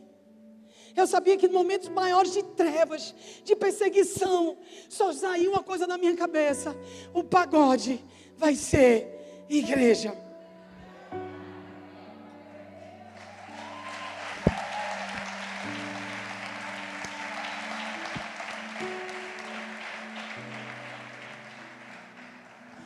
Tanto que ele queria, que ele deu um olé na minha vida, ele deu um checkmate em mim. Mas quando a gente escutou algo no claro, não importa quanto tempo vai ficar escuro, até que se cumpriu, e até que se cumpriu de novo, e até que eu estou aqui, e aqui já é o pagode também que virou igreja. E eu fico imaginando quantas vidas são alcançadas daquele antigo pagode que virou igreja. Quantas vidas já passaram ali. E eu fico pensando aqui, porque uma menina magrela, que estava pesando 54 quilos, assustada, amedrontada, fazendo o jejum de Daniel, se posicionou e pagou para ver o que Deus disse que ia fazer. Eu nunca pensei que eu ia ter igreja. Eu não queria ser pastora. Eu ia ser promotora. Eu fui oradora de turma. Ouse sonhar os sonhos de Deus. Profecias para 2022. Viva hoje, intensamente, o que Deus te chamou para viver. Deixa de dizer que você está louco. Deixa as pessoas dizerem que você está louca. Como eu tirei as pessoas do prumo, mexi no conforto delas. Como eu baguncei porque eu decidi acreditar que o profano não pode andar com o santo. Que o profano é profano. Que bebida é bebida. Que álcool é álcool. Que álcool é álcool. E a gente não limpa álcool dando dízimo de álcool. A gente não limpa prostituição dando um dízimo de prostituição. A gente não tem um motel e se diz crente. A gente não tem um bar de bebida e se diz crente. Ou é ou não é, ou é bode ou é ovelha. Por isso que eu tenho cuidado nesse altar. Porque eu sei o preço que me custou. Quem chegar depois. Eu escolhi o que aí? Ah, obrigada. Obrigada, Milk. Eu pensei que eu tinha desconectado os fios da transmissão. Deus sempre está procurando alguém que vai subir o nível. Deus está sempre procurando alguém que vai dizer: Eu posso ir para a caverna dos leões, por amor ao Senhor. Eu posso ser jogado pelos muros da cidade, por pregar a palavra. Eu posso passar a noite adorando e orando, enquanto estou preso. Eu posso tomar chicotadas. Eu posso subir numa árvore para ver melhor Jesus. Deus está sempre procurando em você alguém que vai romper os padrões para alcançar as coisas do alto. Alguém que não vai ter uma mentalidade terrena, mas vai ter uma mentalidade espiritual do céu. Um padrão mais elevado do que todo mundo está acostumado. Deus está procurando gente que ame Ele de verdade. Que não ame Ele para dar um, um jeitinho na sua vida. Deus está procurando pessoas que o amem para Ele fazer o que quiser da sua vida. E eu nem por um minuto, nem por um segundo, milésimo, eu quero minha vida do passado. Quero deixar isso bem claro. Nem por um minuto, nem por um segundo, prefiro ser apedrejada, caluniada na casa de Deus do que estar tá longe. É empolgante ser pastora. Sabe por que meus filhos trabalham aqui na igreja voluntariamente? Porque eles sabem que eu e Fofinho fazemos o que amamos amamos ser pastores. Filhos de pastores não se desviam, não, gente. Filhos de pastores se desviam quando o pai e a mãe faz isso por profissão. Quando faz por missão, é apaixonante. Essa coisa que filho de pastor é desviado, aqui não. Aqui não. Filho de pastor é poção dobrada nessa casa. Trabalhar na casa do Senhor é uma honra, voluntariamente. É uma honra servir ao Senhor. É uma honra saber que estamos fazendo algo que Ele vai nos recompensar. É uma honra ficar até uma hora da manhã acordado, fechar a igreja. É uma honra correr para a padaria, receber pastor a semana toda. Menino doente, corre, volta, abre, fecha a igreja. Acende a luz, apaga a luz, ajeita ali, fecha a porta lá de trás. Termina uma hora da manhã, fecha a porta, corre corre, acorda cedo, compra comida porque tem visita na sua casa. Quer saber? É uma honra. Estou me gastando por Ele. É uma honra. Eu acordei ontem, fui comprar abacate para gringo que está na minha casa, que inventou que gosta de abacate. E eu abri a geladeira, não tinha abacate, misericórdia, esse gringo só come abacate. Peguei a bicicleta, corri e fui atrás de abacate para gringo. É uma honra, porque gringo é pastor, é crente, tem que ser honrado da terra. Aí de noite corre, porque tem um bocado de pastor aqui de noite que precisa também comer. É uma honra, gente. Eu não quero outra vida. Se você vem para a casa do Senhor e se arrasta, como é que as profecias vão se cumprir na sua vida? Que adianta eu te dar uma lista profética se você diz a seus filhos: Vou ter que ir de novo para a igreja. Meu Deus, será que aquela mulher vai demorar hoje pregando? Ou vai ser fofinho segurando a ceia? Coisa linda. Ei, o que é que vai ser? Você janta o pastor na hora do almoço, ou janta de noite, ou almoça o pastor, e quer que seus filhos sejam crentes. Meus filhos nunca ouviram aí fofinho falar de um pastor. As conversas de dificuldade sempre foram no quarto trancado. Filho é filho, tem que se comportar como filho e não pode saber coisa que pai e mãe sabe. Sabe por quê? Porque é filho. E filho só pode saber coisa que filho sabe. Nem o Filho de Deus, Jesus, sabe a hora que vai vir, porque meus filhos vão saber mais do que merece. Aí tu conversa tudo que tem que conversar na vida dos teus filhos. Teus filhos crescem, tu quer saber a igreja. De quem é a culpa? É do menino? Deixa eu te dizer com um dedão bem grande para tu. É tua, cara. Eu cresci numa casa. Eu vou dizer porque eu tenho medo da doutora Sandra. Um dia eu conto o testemunho. Numa viagem de Israel que aconteceu.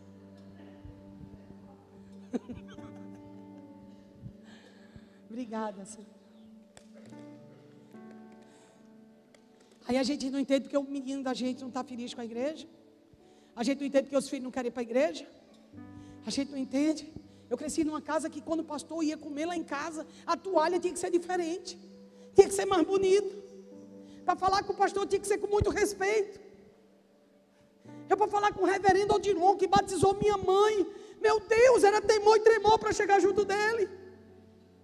Minha mãe viajou com o Dom Paulo Garcia três vezes para Israel. Levava na bolsa o dinheiro para pagar os cafezinhos dele, para pagar as coisas que honrasse ele e Dona Márcia. Já levava separado o dinheiro que honrar ele na viagem. Eu cresci nisso. É por isso que eu não pude cair muito longe da árvore que eu saí. Talvez você saiu de uma árvore não tão boa, mas você pode ser uma árvore boa hoje. Você pode mudar isso hoje. Não é porque fizeram errado com você que você vai fazer errado com os seus filhos.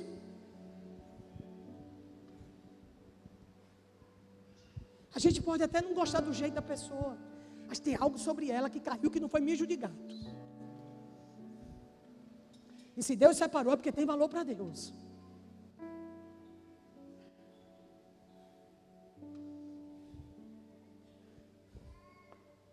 Uma vez eu fui com o reverendo Odilon para uma igreja. Eu tinha uns 12 anos. E o reverendo Odilon foi abandonado pela sua esposa. Ele era líder da igreja presbiteriana do Rio de Janeiro, Niterói. E ele foi abandonado pela sua mulher e ele ficou só. Ele não casou de novo. E ele ficou sozinho. E ele estava lá em casa. A mãe estava hospedando ele. A gente foi numa igreja e quando chegou lá, eu nunca me esqueço disso. O pastor disse que ele não podia pregar. Porque ele era um homem abandonado da esposa. Que culpa ele tinha? Que culpa ele tinha da maluca ter deixado ele? Dez anos se passam na minha vida. Quando eu estou com uns 19, 20 anos, eu fui naquela igreja de novo. E já era outro pastor. E eu perguntei: cadê o pastor antigo que estava naquela igreja? E eu vi a, a pessoa comentando: ele caiu em adultério e foi afastado. Cuidado com o que você planta. Lança teu pano sobre as águas e ao passar muitos dias você achará. Naquilo que ele tocou em Reverendo Odilon, foi o lugar que ele caiu. Na medida que você tiver medido, você também será medido. Misericórdia. Grande foi.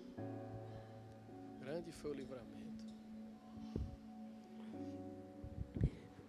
No meio da rua principal da cidade, de cada lado do rio, estava a árvore da vida, que frutificava doze vezes por ano, uma por mês. As folhas da árvore servem de cura para as nações. Apocalipse 2, 22. Apocalipse 22, 2.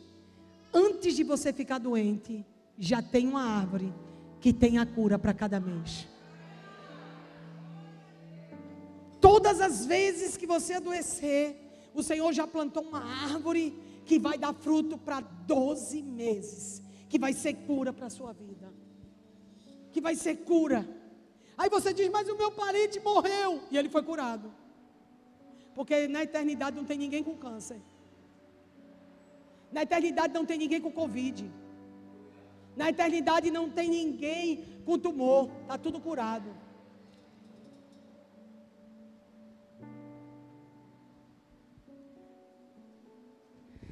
Ano da edificação.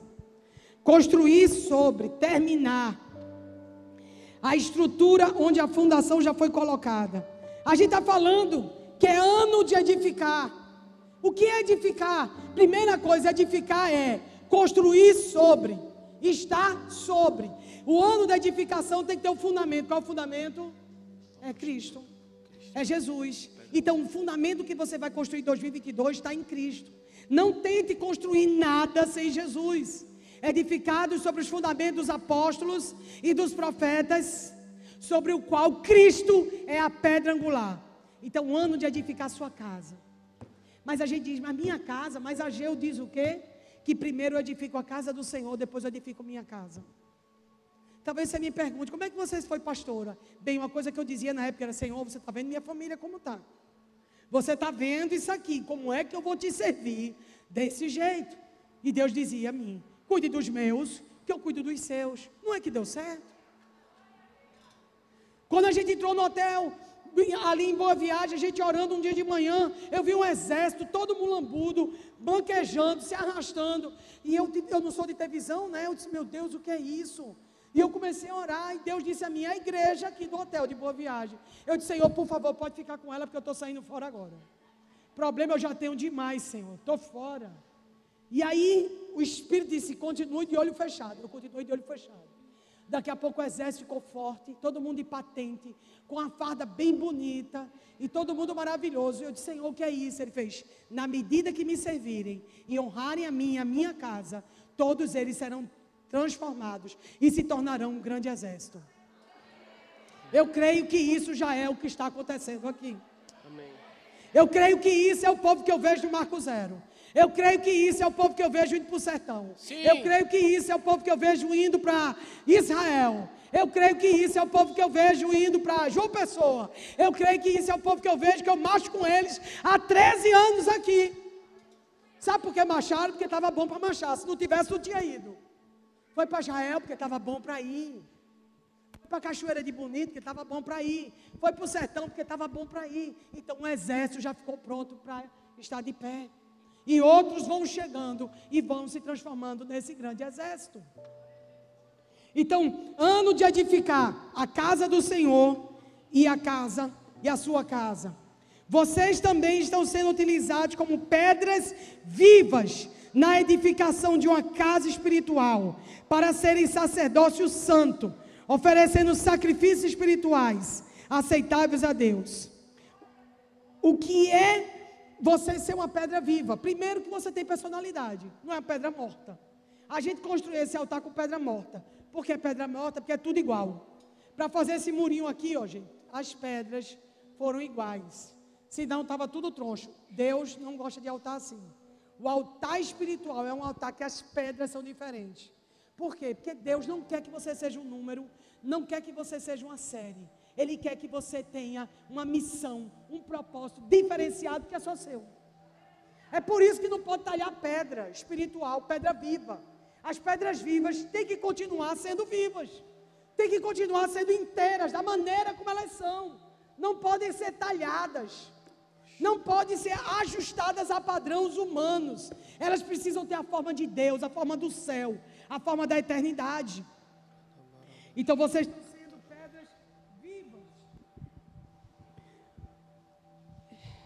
Também é tempo da gente vigiar. Esse é o primeiro, tá? Uma edificação. É tempo de vigiar. Porque toda edificação que a gente vai fazer tem que lembrar de Babel. O que é Babel? Confusão na construção. O ano 2022 é o ano da gente vigiar sobre as confusões de comunicação. Mídia, vigia também, viu? Por quê? Porque eles foram edificar. É onde edificar, todo mundo vai querer edificar. Mas foram edificar e edificaram Babilônia. Edificaram a Torre de Babel. Edificaram confusão. Não é porque é o ano de construir, você vai construir qualquer coisa. Deus tem a planta do que você vai construir. Deus tem a medida. Quando Ele deu o templo, antes da destruição, Ele já deu o templo novo. Mas Ele deu a medida. Ele deu como Ele queria. Deus vai dar a medida do que você vai levantar. Deus vai dar a planta do que você vai construir. Ele é o arquiteto, ele é o engenheiro. E ele vai dar a planta e a medida. Cuidado para não levantar Babel. Porque toda vez que Deus nos dá uma capacidade e uma unção profética para fazer algo, o inimigo vai tentar vir. Toda vez. Moisés está para nascer, o inimigo está matando os bebês. Jesus está nascendo, Satanás está matando as criancinhas. Toda vez que Deus está para fazer algo, o inimigo vai tentar vir. Viu ontem as embarcações? Deus falou com a gente esse tempo de embarcações. Que, é que foi a guerra? Qual era o nome da lancha? Não precisa mais mandar para mim no Instagram, porque eu já recebi 50 mensagens que o nome da lancha é Jesus. Tá? Então a gente vê o nível de guerra. O nome da lancha é Jesus. Que a gente vê o nível de guerra. Que a gente falou de embarcações. Então, Deus está para fazer algo, a gente vigia para fazer de acordo com o plano e o propósito que Ele deu. Edifique. Edifique a casa de Deus. Construir a casa de Deus. Restaurar a casa de Deus. E depois a sua casa. E aí você vai andar num nível da sua casa que você nunca imaginou. Deus não me pediu para consertar a minha casa. Deus me pediu para eu servir na casa dele. E ele consertou a minha. Cuide da casa de Deus e do que Deus lhe mandou fazer, que Ele vai cuidar da sua. Segundo, ano da recompensa, da porção dupla.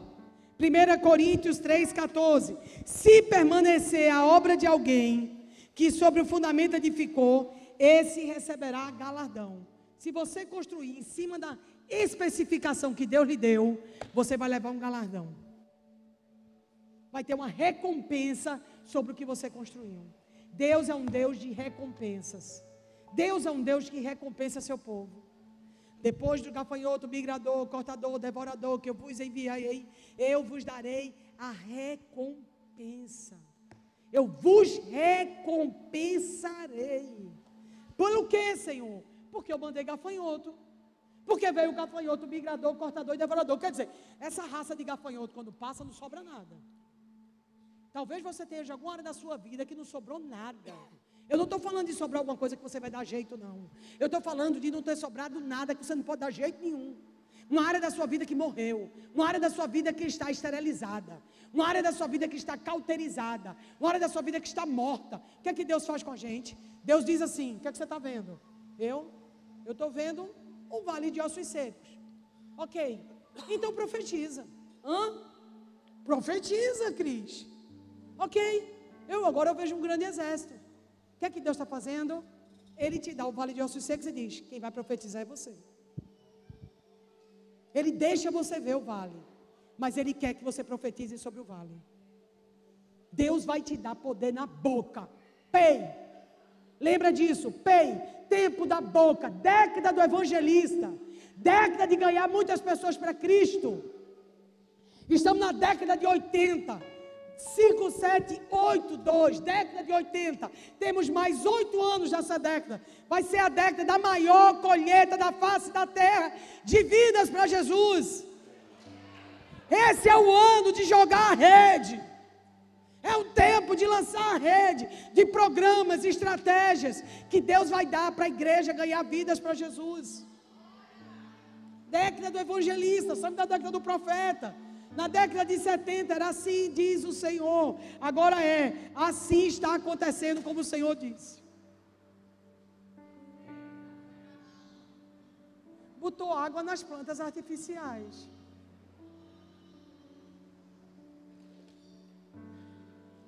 Ah, não, graças a Deus foi a seca. Então, é uma década que Deus está te dando para você ganhar vidas. Ele vai te dar graça que as pessoas vão chegar junto de você e vão aceitar Jesus. Vão olhar para você e vai dizer: Você tem cara de crente. É para puxar a conversa com você. É. Quantas pessoas já me disseram: Você tem um jeito de crente. Fala como crente, está querendo ser um. Está deixando, está botando a deixa, está me dando a cantada. Eu lanço a rede. Então, é a década da é o ano da recompensa. Para cada vergonha, eu estou com saudade do meu outro púlpito. Para cada vergonha, exultareis em dupla honra. Mas pode deixar que é o seco. É o seco. Obrigado. Então, é um tempo onde Deus vai pegar você e você, a gente está num tempo da tripla bênção. Porque recompensa é tripla bênção. A gente tem um, um, uma primícia, que esse é o ano da primícia também. E todo ano de primícias é ano de tripla bênção. Está lá em Levítico 25, do 18 ao 21, que eu preguei sobre o ano do jubileu, sobre os três anos pós-jubileu. Então, é ano de tripla bênção. É ano de você receber uma porção extra pelo seu sofrimento. É um tempo, gente que sofreu e se manteve fiel, vai ter porção dupla, vai ter porção tripla. Aquela mulher saiu, foi para a terra dos filisteus, o profeta chegou, ela aparece diante do rei e diz: Você ficou quanto tempo lá? Sete anos. E o profeta, eu te disse, rei, que ela estava de volta, estava falando de você agora. Ela disse: Eu voltei. Aí o rei disse: Ah, você é a mulher que ele falou que ressuscitou seu filho? É sim, eu fiquei sete anos lá na terra dos filisteus, quer dizer, na terra do inimigo, na terra da perseguição, na terra daquele que fura seus olhos, na terra da, da maldade. Aí o que é que o, o rei diz? Dá a ela a casa dela e dá a ela os juros do período. Sete anos. Juros de sete anos. Vem cá. Isaías 49, 4. Senhor, de balde eu trabalhei e em vão me afadiguei. Mas o Senhor diz: Mas o teu direito está diante de mim. Quem trabalha para Jesus nunca trabalha em vão. Ele faz juros e correção monetária. Você crê nisso? Você crê que Deus te dá juros e correção monetária pelo tempo do sofrimento? Salmo 90 diz: Senhor, nos dá dias de alegria pelo tempo que sofremos. Conta de novo. Isaías 61, porção dupla para cada vergonha. Conta de novo. Deus faz conta do tempo que você sofreu. Deus faz conta do teu direito que está diante dele. Esse será um ano de Deus fazer a conta do teu sofrimento, da tua dor que está diante do Senhor, e Ele viu você permanecer, Ele vai te dar. Não conto nem sobre tortura, mas já tem Dois testemunhos de milionários. Deus não disse que não ia ser rico, que ia ter milionários. Já estourou dois. Já veio dois. Eu não estou falando para vocês de um milhão, não. Eu estou falando de milionários. Eu estou dizendo que vocês se preparem para investir na obra, para investir nas coisas de Deus, para se mover pelo Senhor, tá? Porque Deus vai levantar uma porção. Agora, quando levantar, eu vou te dizer, ano Shemitah, cuida de você honrar o Senhor quando Ele te abençoar. Porque senão tu perde. Senão você perde. Honra a Deus. Quando Ele te der, honra. Pergunta a Ele como você vai poder servir, como você vai honrá-lo, o que, é que você vai fazer na casa de Deus. Por quê? Porque é Shemitah. Ele dá, mas depois, se você não honrar, Ele tira. Lembra dos talentos? Deus, quando dá riqueza, Deus não dá riqueza, Deus dá propósito. Riqueza por si só, a pior coisa que uma pessoa pode ter é quando a pessoa só tem dinheiro. Eu já conheci pessoas que só tinham uma coisa, dinheiro. É a pior coisa que a pessoa pode ter. Agora, se Deus te deu provisão, te prepara, porque Ele te deu um propósito para isso também.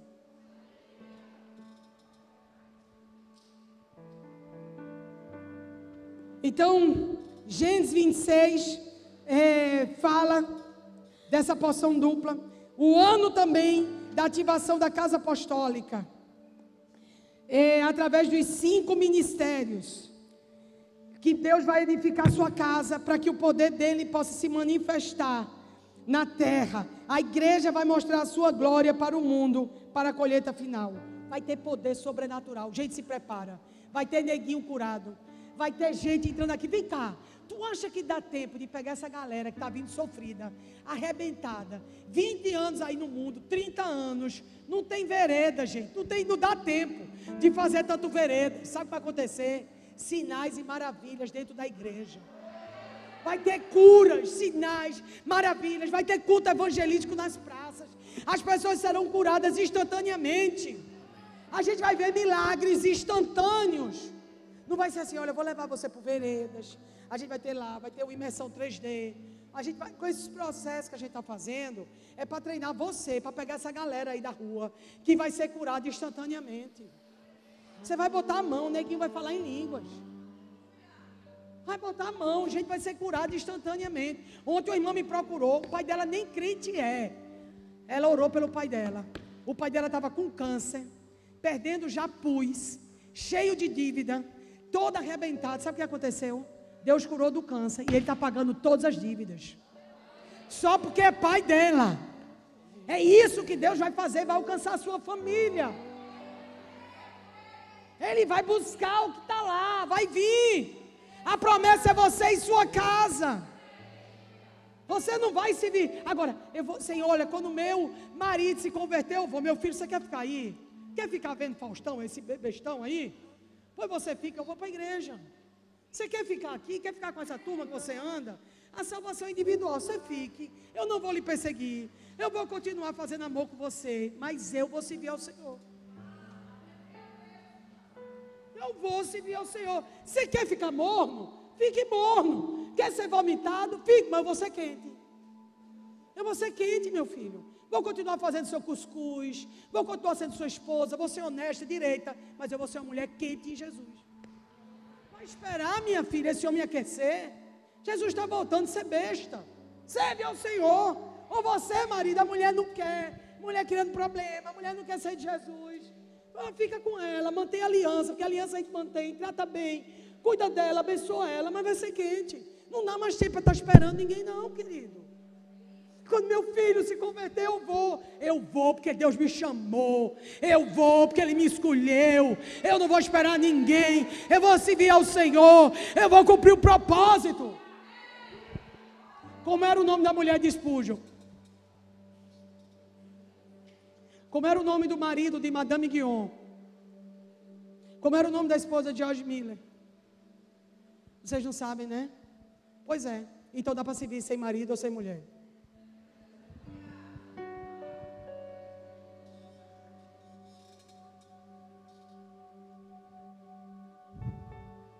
Como você quer ser lembrado?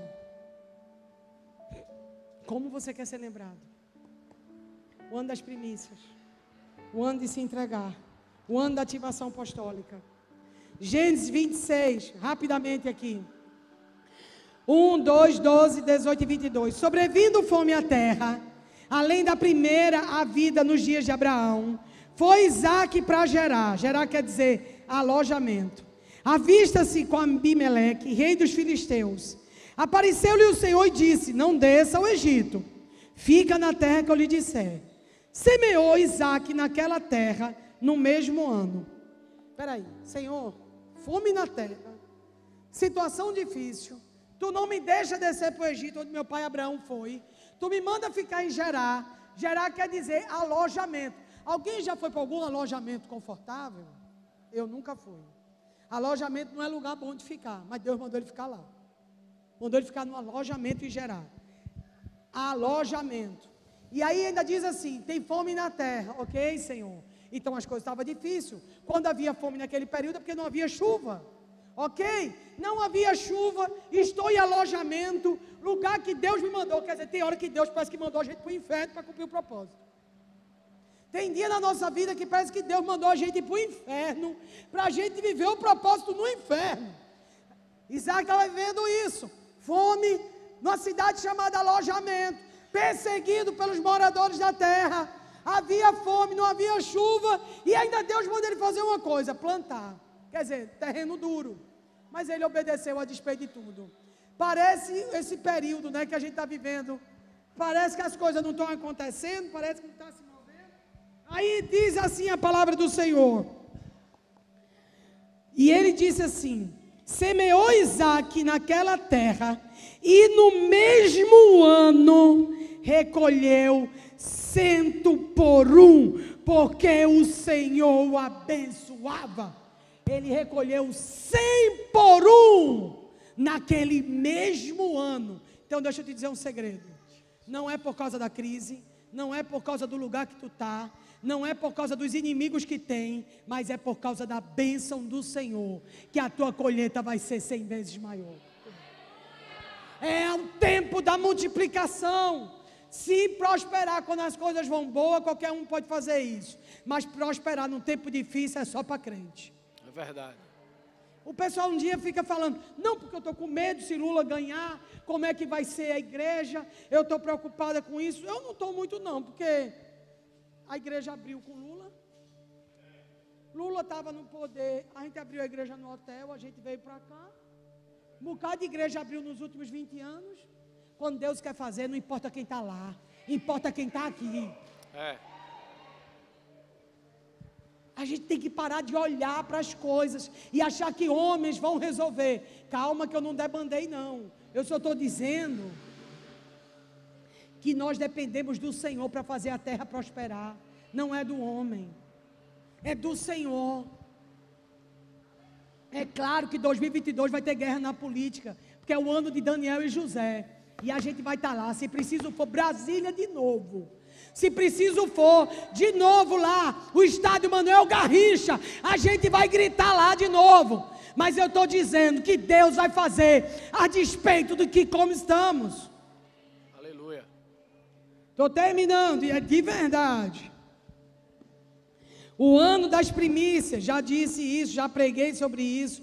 Fala sobre Ageu, a palavra é Ageu, pois assim diz o Senhor dos Exércitos: ainda dentro em pouco farei abalar os céus e a terra, o mar e a terra seca, farei abalar todas as nações, e as coisas preciosas de todas as nações virão, e eu encherei de ouro, diz o Senhor dos Exércitos. A minha é a prata e meu é o ouro, diz o Senhor, e a glória dessa última casa será maior do que a primeira, e neste lugar darei a paz, diz o Senhor dos Exércitos. Fala Zorobabel, governador de Judá: farei abalar os céus e a terra. Derribarei os tronos dos reinos e destruirei a força dos reinos das nações. Destruirei o carro e os que andam nele. Os cavalos e os seus cavaleiros cairão pela espada um do outro. Haverá tumultos, haverá pandemias, por quê?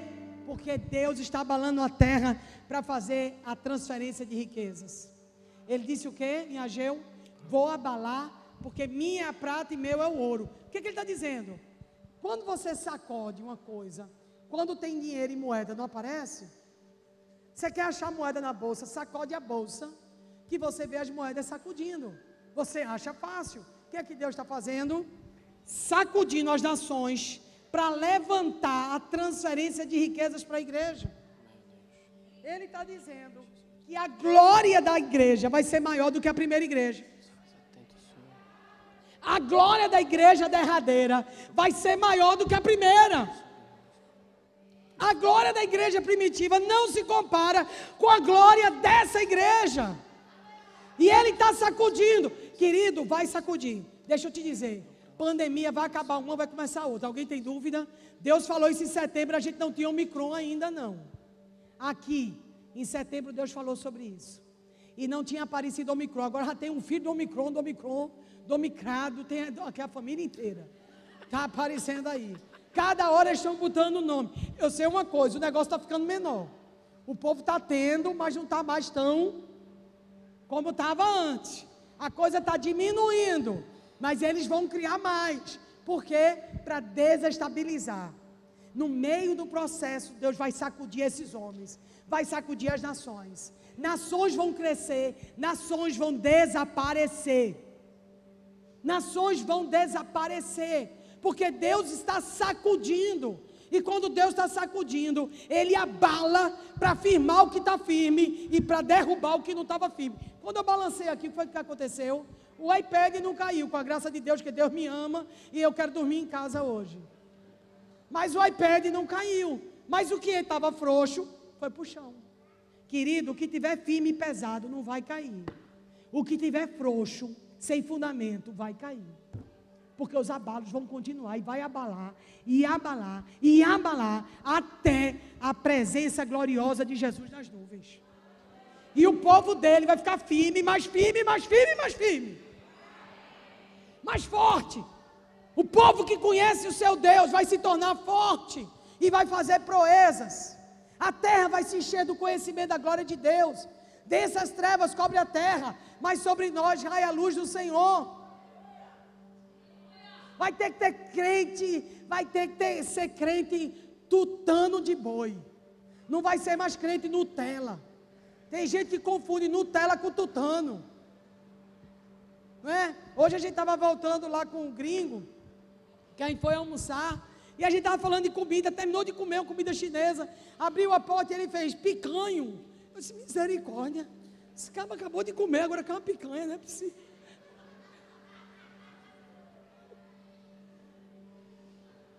Ele, picanho. Ah, esse Nathalie, resolve aí. Sabe o que era? Pouquinho.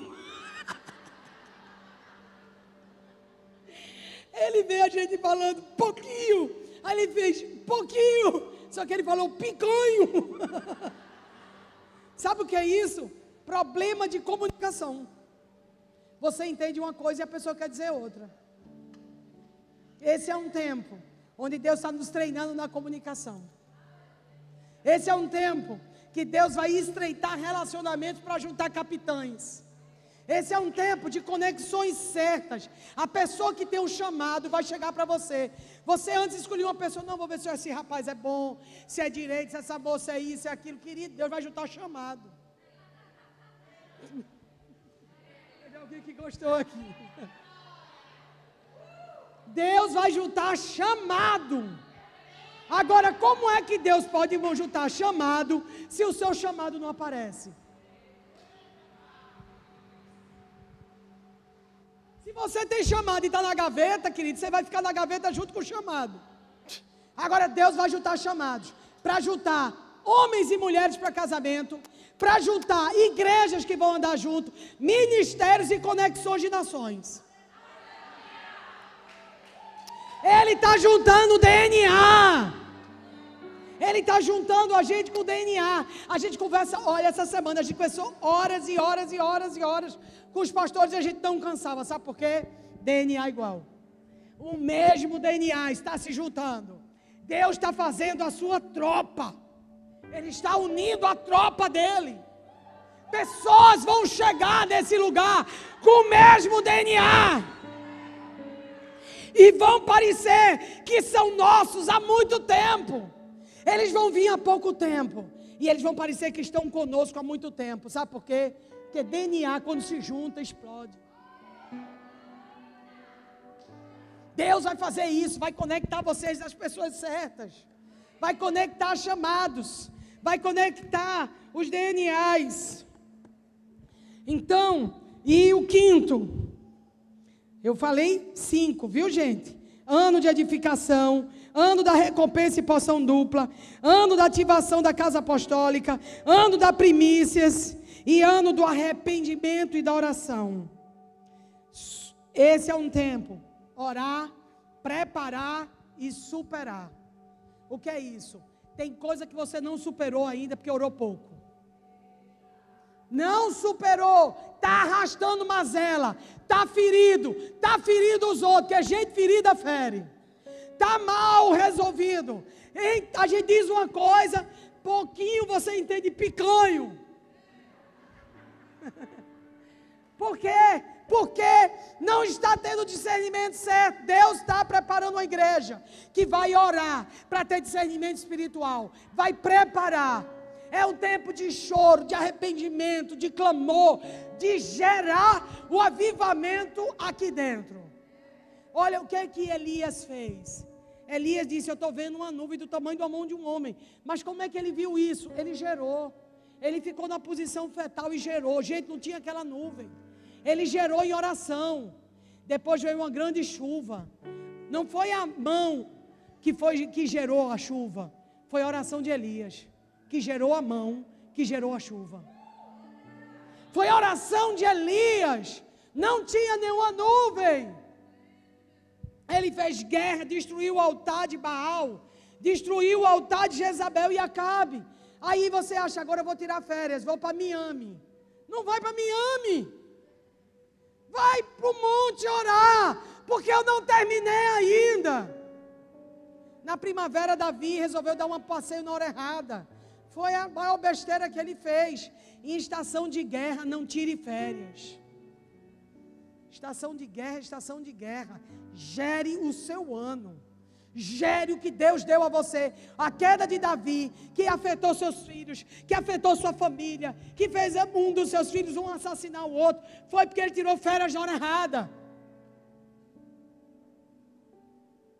Esse é um tempo de gerar. Elias, quando terminou com os profetas de Baal, Deus disse: Agora, Elias, vai para o monte orar. Aí Elias vai lá e gera gera, gera, gera, gera a mão, que gera a chuva, que gera a restauração. Deus está chamando a igreja que vai gerar, vai gerar restauração, vai gerar restituição, vai gerar, vai gerar multidões. Deus está nos chamando para gerar. Ele pode fazer? Pode, mas Ele quer que você gere.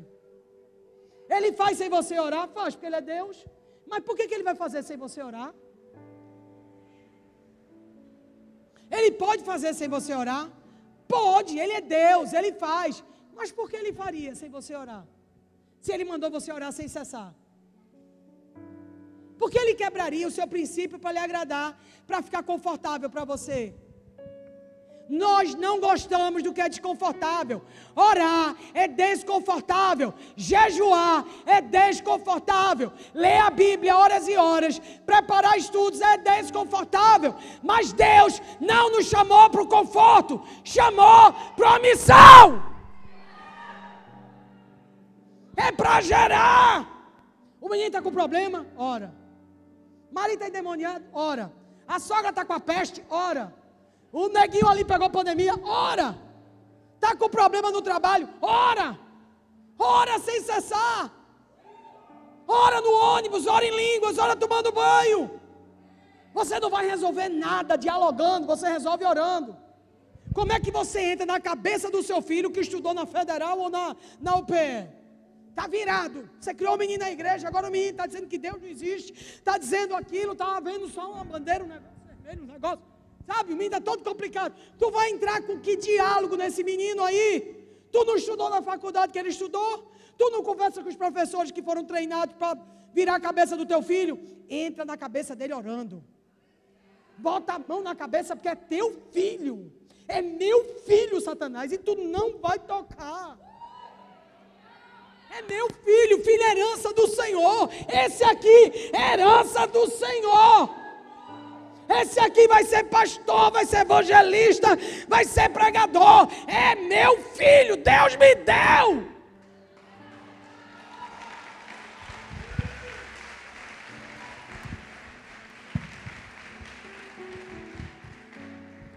É um tempo de fazer batalhas de oração. É um tempo de fazer guerra. Pega a machadinha e usa agora. Corta a cabeça das serpentes. Deus tirou a espada e me deu uma, uma, um martelo há três anos atrás. Quatro. E eu fiquei rindo, né? Porque eu tinha uma espada. Poucos aqui conhecem a espada. E os que conhecem, por favor, esqueça. e depois trocou por um martelo. Mas eu não trago o martelo para o culto, senão o pessoal ia fazer o culto do martelo. E eu estava perguntando a Deus, por que, Senhor? Você me trocou as armas. Ele disse: porque a espada não mata a serpente, só o martelo. Você corta a cabeça dela. Deus dá armas espirituais certas para as estações certas. Então, pega, sabe? Pega as armas que Deus está te dando agora. Faz agora o que Ele está te dando. Porque você vai prevalecer. Sujeitáveis, portanto, a Deus, resistir ao diabo e fugirá de vós. Gente, será um ano que você vai ter que aprender a resistir ao diabo. Será um ano que a gente vai ter que aprender a resistir. Você está sujeito a Deus, mas às vezes não sabe resistir ao diabo. Resista, não tire o pé e ande de acordo com aquilo que já alcançou. Eu me recuso a dar um passo para trás. Olha, pode ser que eu não ande agora, eu não entre em Cônio, eu não entre em Listra, mas eu vou ficar onde eu estou. Era isso que Paulo fazia.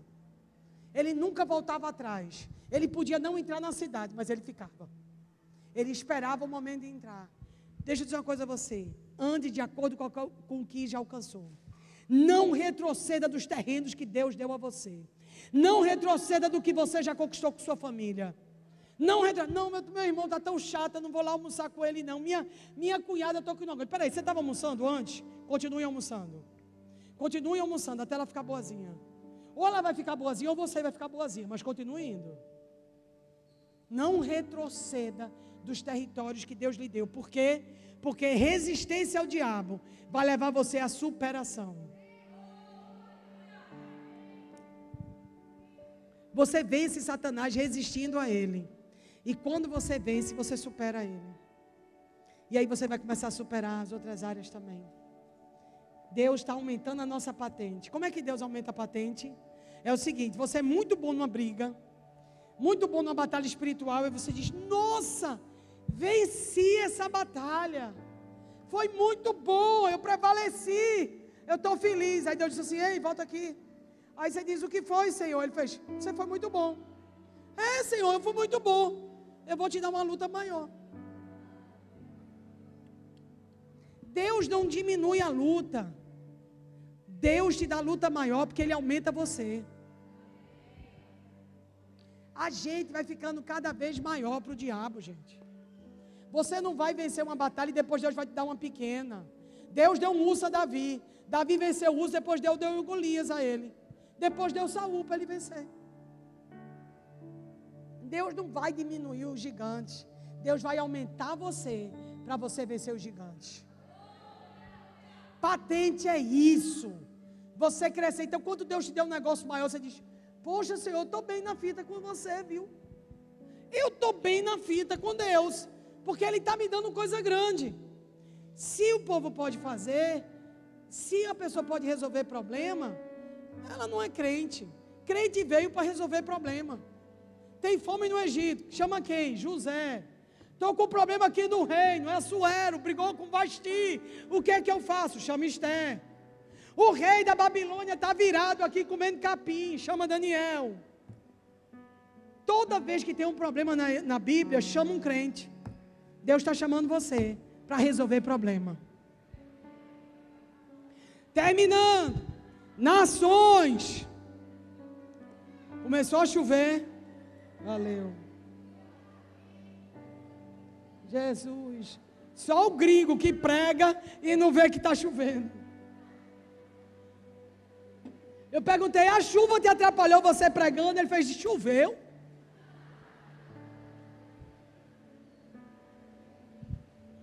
Nações, década do evangelista, Shemitah, vai revelar nações ovelhas e nações bode. Algumas nações vão despontar e outras vão desaparecer. Deuteronômio 15, 16. Ao fim de cada sete anos farás a remissão, pois o Senhor teu Deus te abençoará, como tem te dito. Assim prestarás a muitas nações, mas não tomarás empréstimos. Dominarás muitas nações, mas elas não te dominarão. Essa é, é uma parte que eu estou falando, não para a sua vida pessoal. Eu estou falando sobre nações.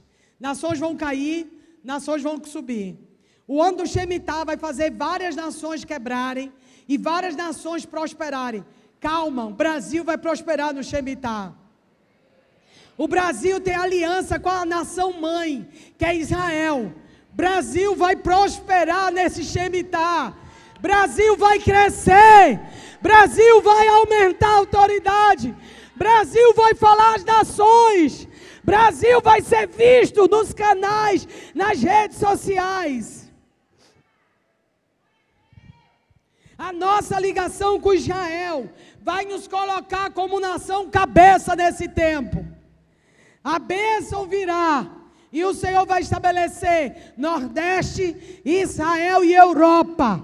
Há uma ponte, essa ponte vai continuar. Fiquem conectados com isso.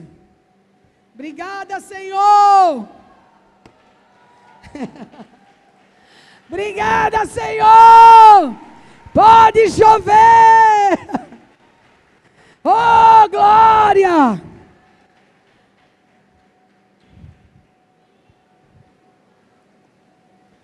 Vou só terminar agora, gente. Nordeste, família 61. A unção de Zebulon. Vocês vão habitar nos mares e vão receber as riquezas. Vocês vão se alegrar e vão apresentar, porque vocês vão chupar das abundâncias dos mares e dos tesouros. A posição da noiva. Nossa, eu estou ficando sem voz para terminar. Jesus me ajude.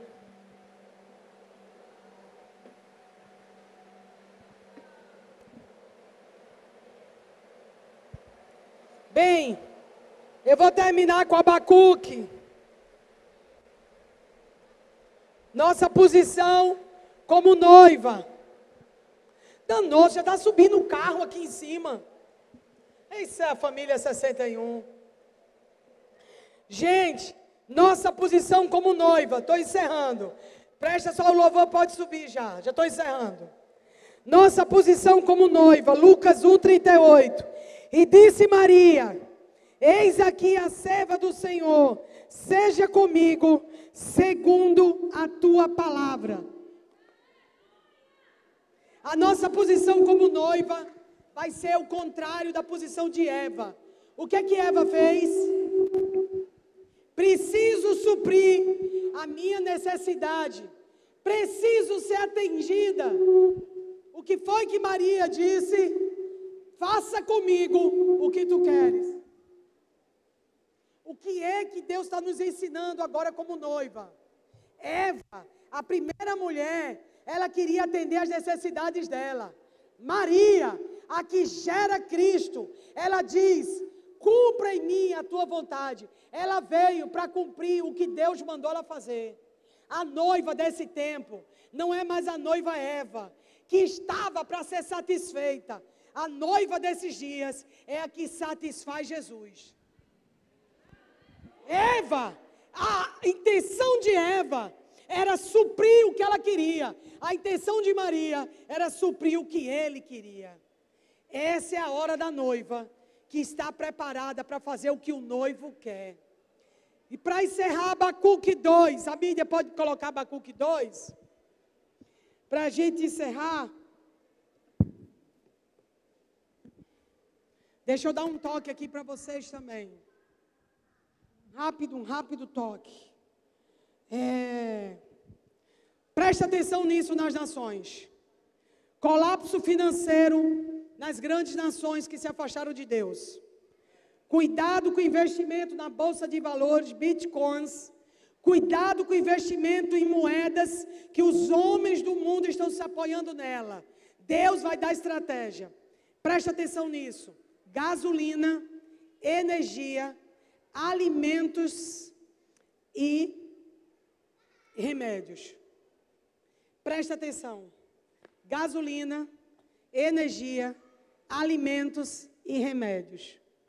Presta atenção na crise dessas quatro áreas. Você, se trabalha com alimentos, procure produzir a matéria-prima. Vai faltar matéria-prima para algumas coisas. Esteja ligado com a energia. Vai ter colapso na energia. Há ramos que vão se desenvolver nas áreas de energia autônomo. Cuidado com uma rede de alimentos. Alguns alimentos vão faltar. Produza em algum lugar algum tipo de alimento. É a hora da cidade de refúgio, vocês sabem disso, né? É a hora da cidade de refúgio. Chegou o tempo. Fiquem ligados, porque a energia não será mais uma coisa que você vai ter muito acesso. Fiquem ligados, porque a crise, o colapso financeiro é exatamente a transferência de riquezas. Veja Isaac e José prosperaram em tempo de fome. Veja José, por que Deus disse a José que seria sete anos? De vaca magra e vaca gorda. Shemitah, gente. Deuteronômio 15, depois eu explico melhor. Entre melhor nesse assunto. Então esteja ligado, porque não busque conselho em homens do mundo sobre finanças. Deus está levantando na igreja conselheiros financeiros, tá ou não está? Deus tem levantado pessoas com chamado para finanças. E eles vão receber revelação do céu para o povo de Deus prosperar no tempo da crise. O povo de Deus vai prosperar num tempo de crise. Deus vai dizer para você: fique nesse lugar que parece um alojamento, numa terra que parece seca, e esse ano vai dar cem vezes mais. Deus já soltou Suape, gente, já liberou depois de sete anos. Suape fechou 2014, reabriu sete anos depois. Shemitah para o Nordeste. Deus aprovou o Nordeste. Deus aprovou o Nordeste.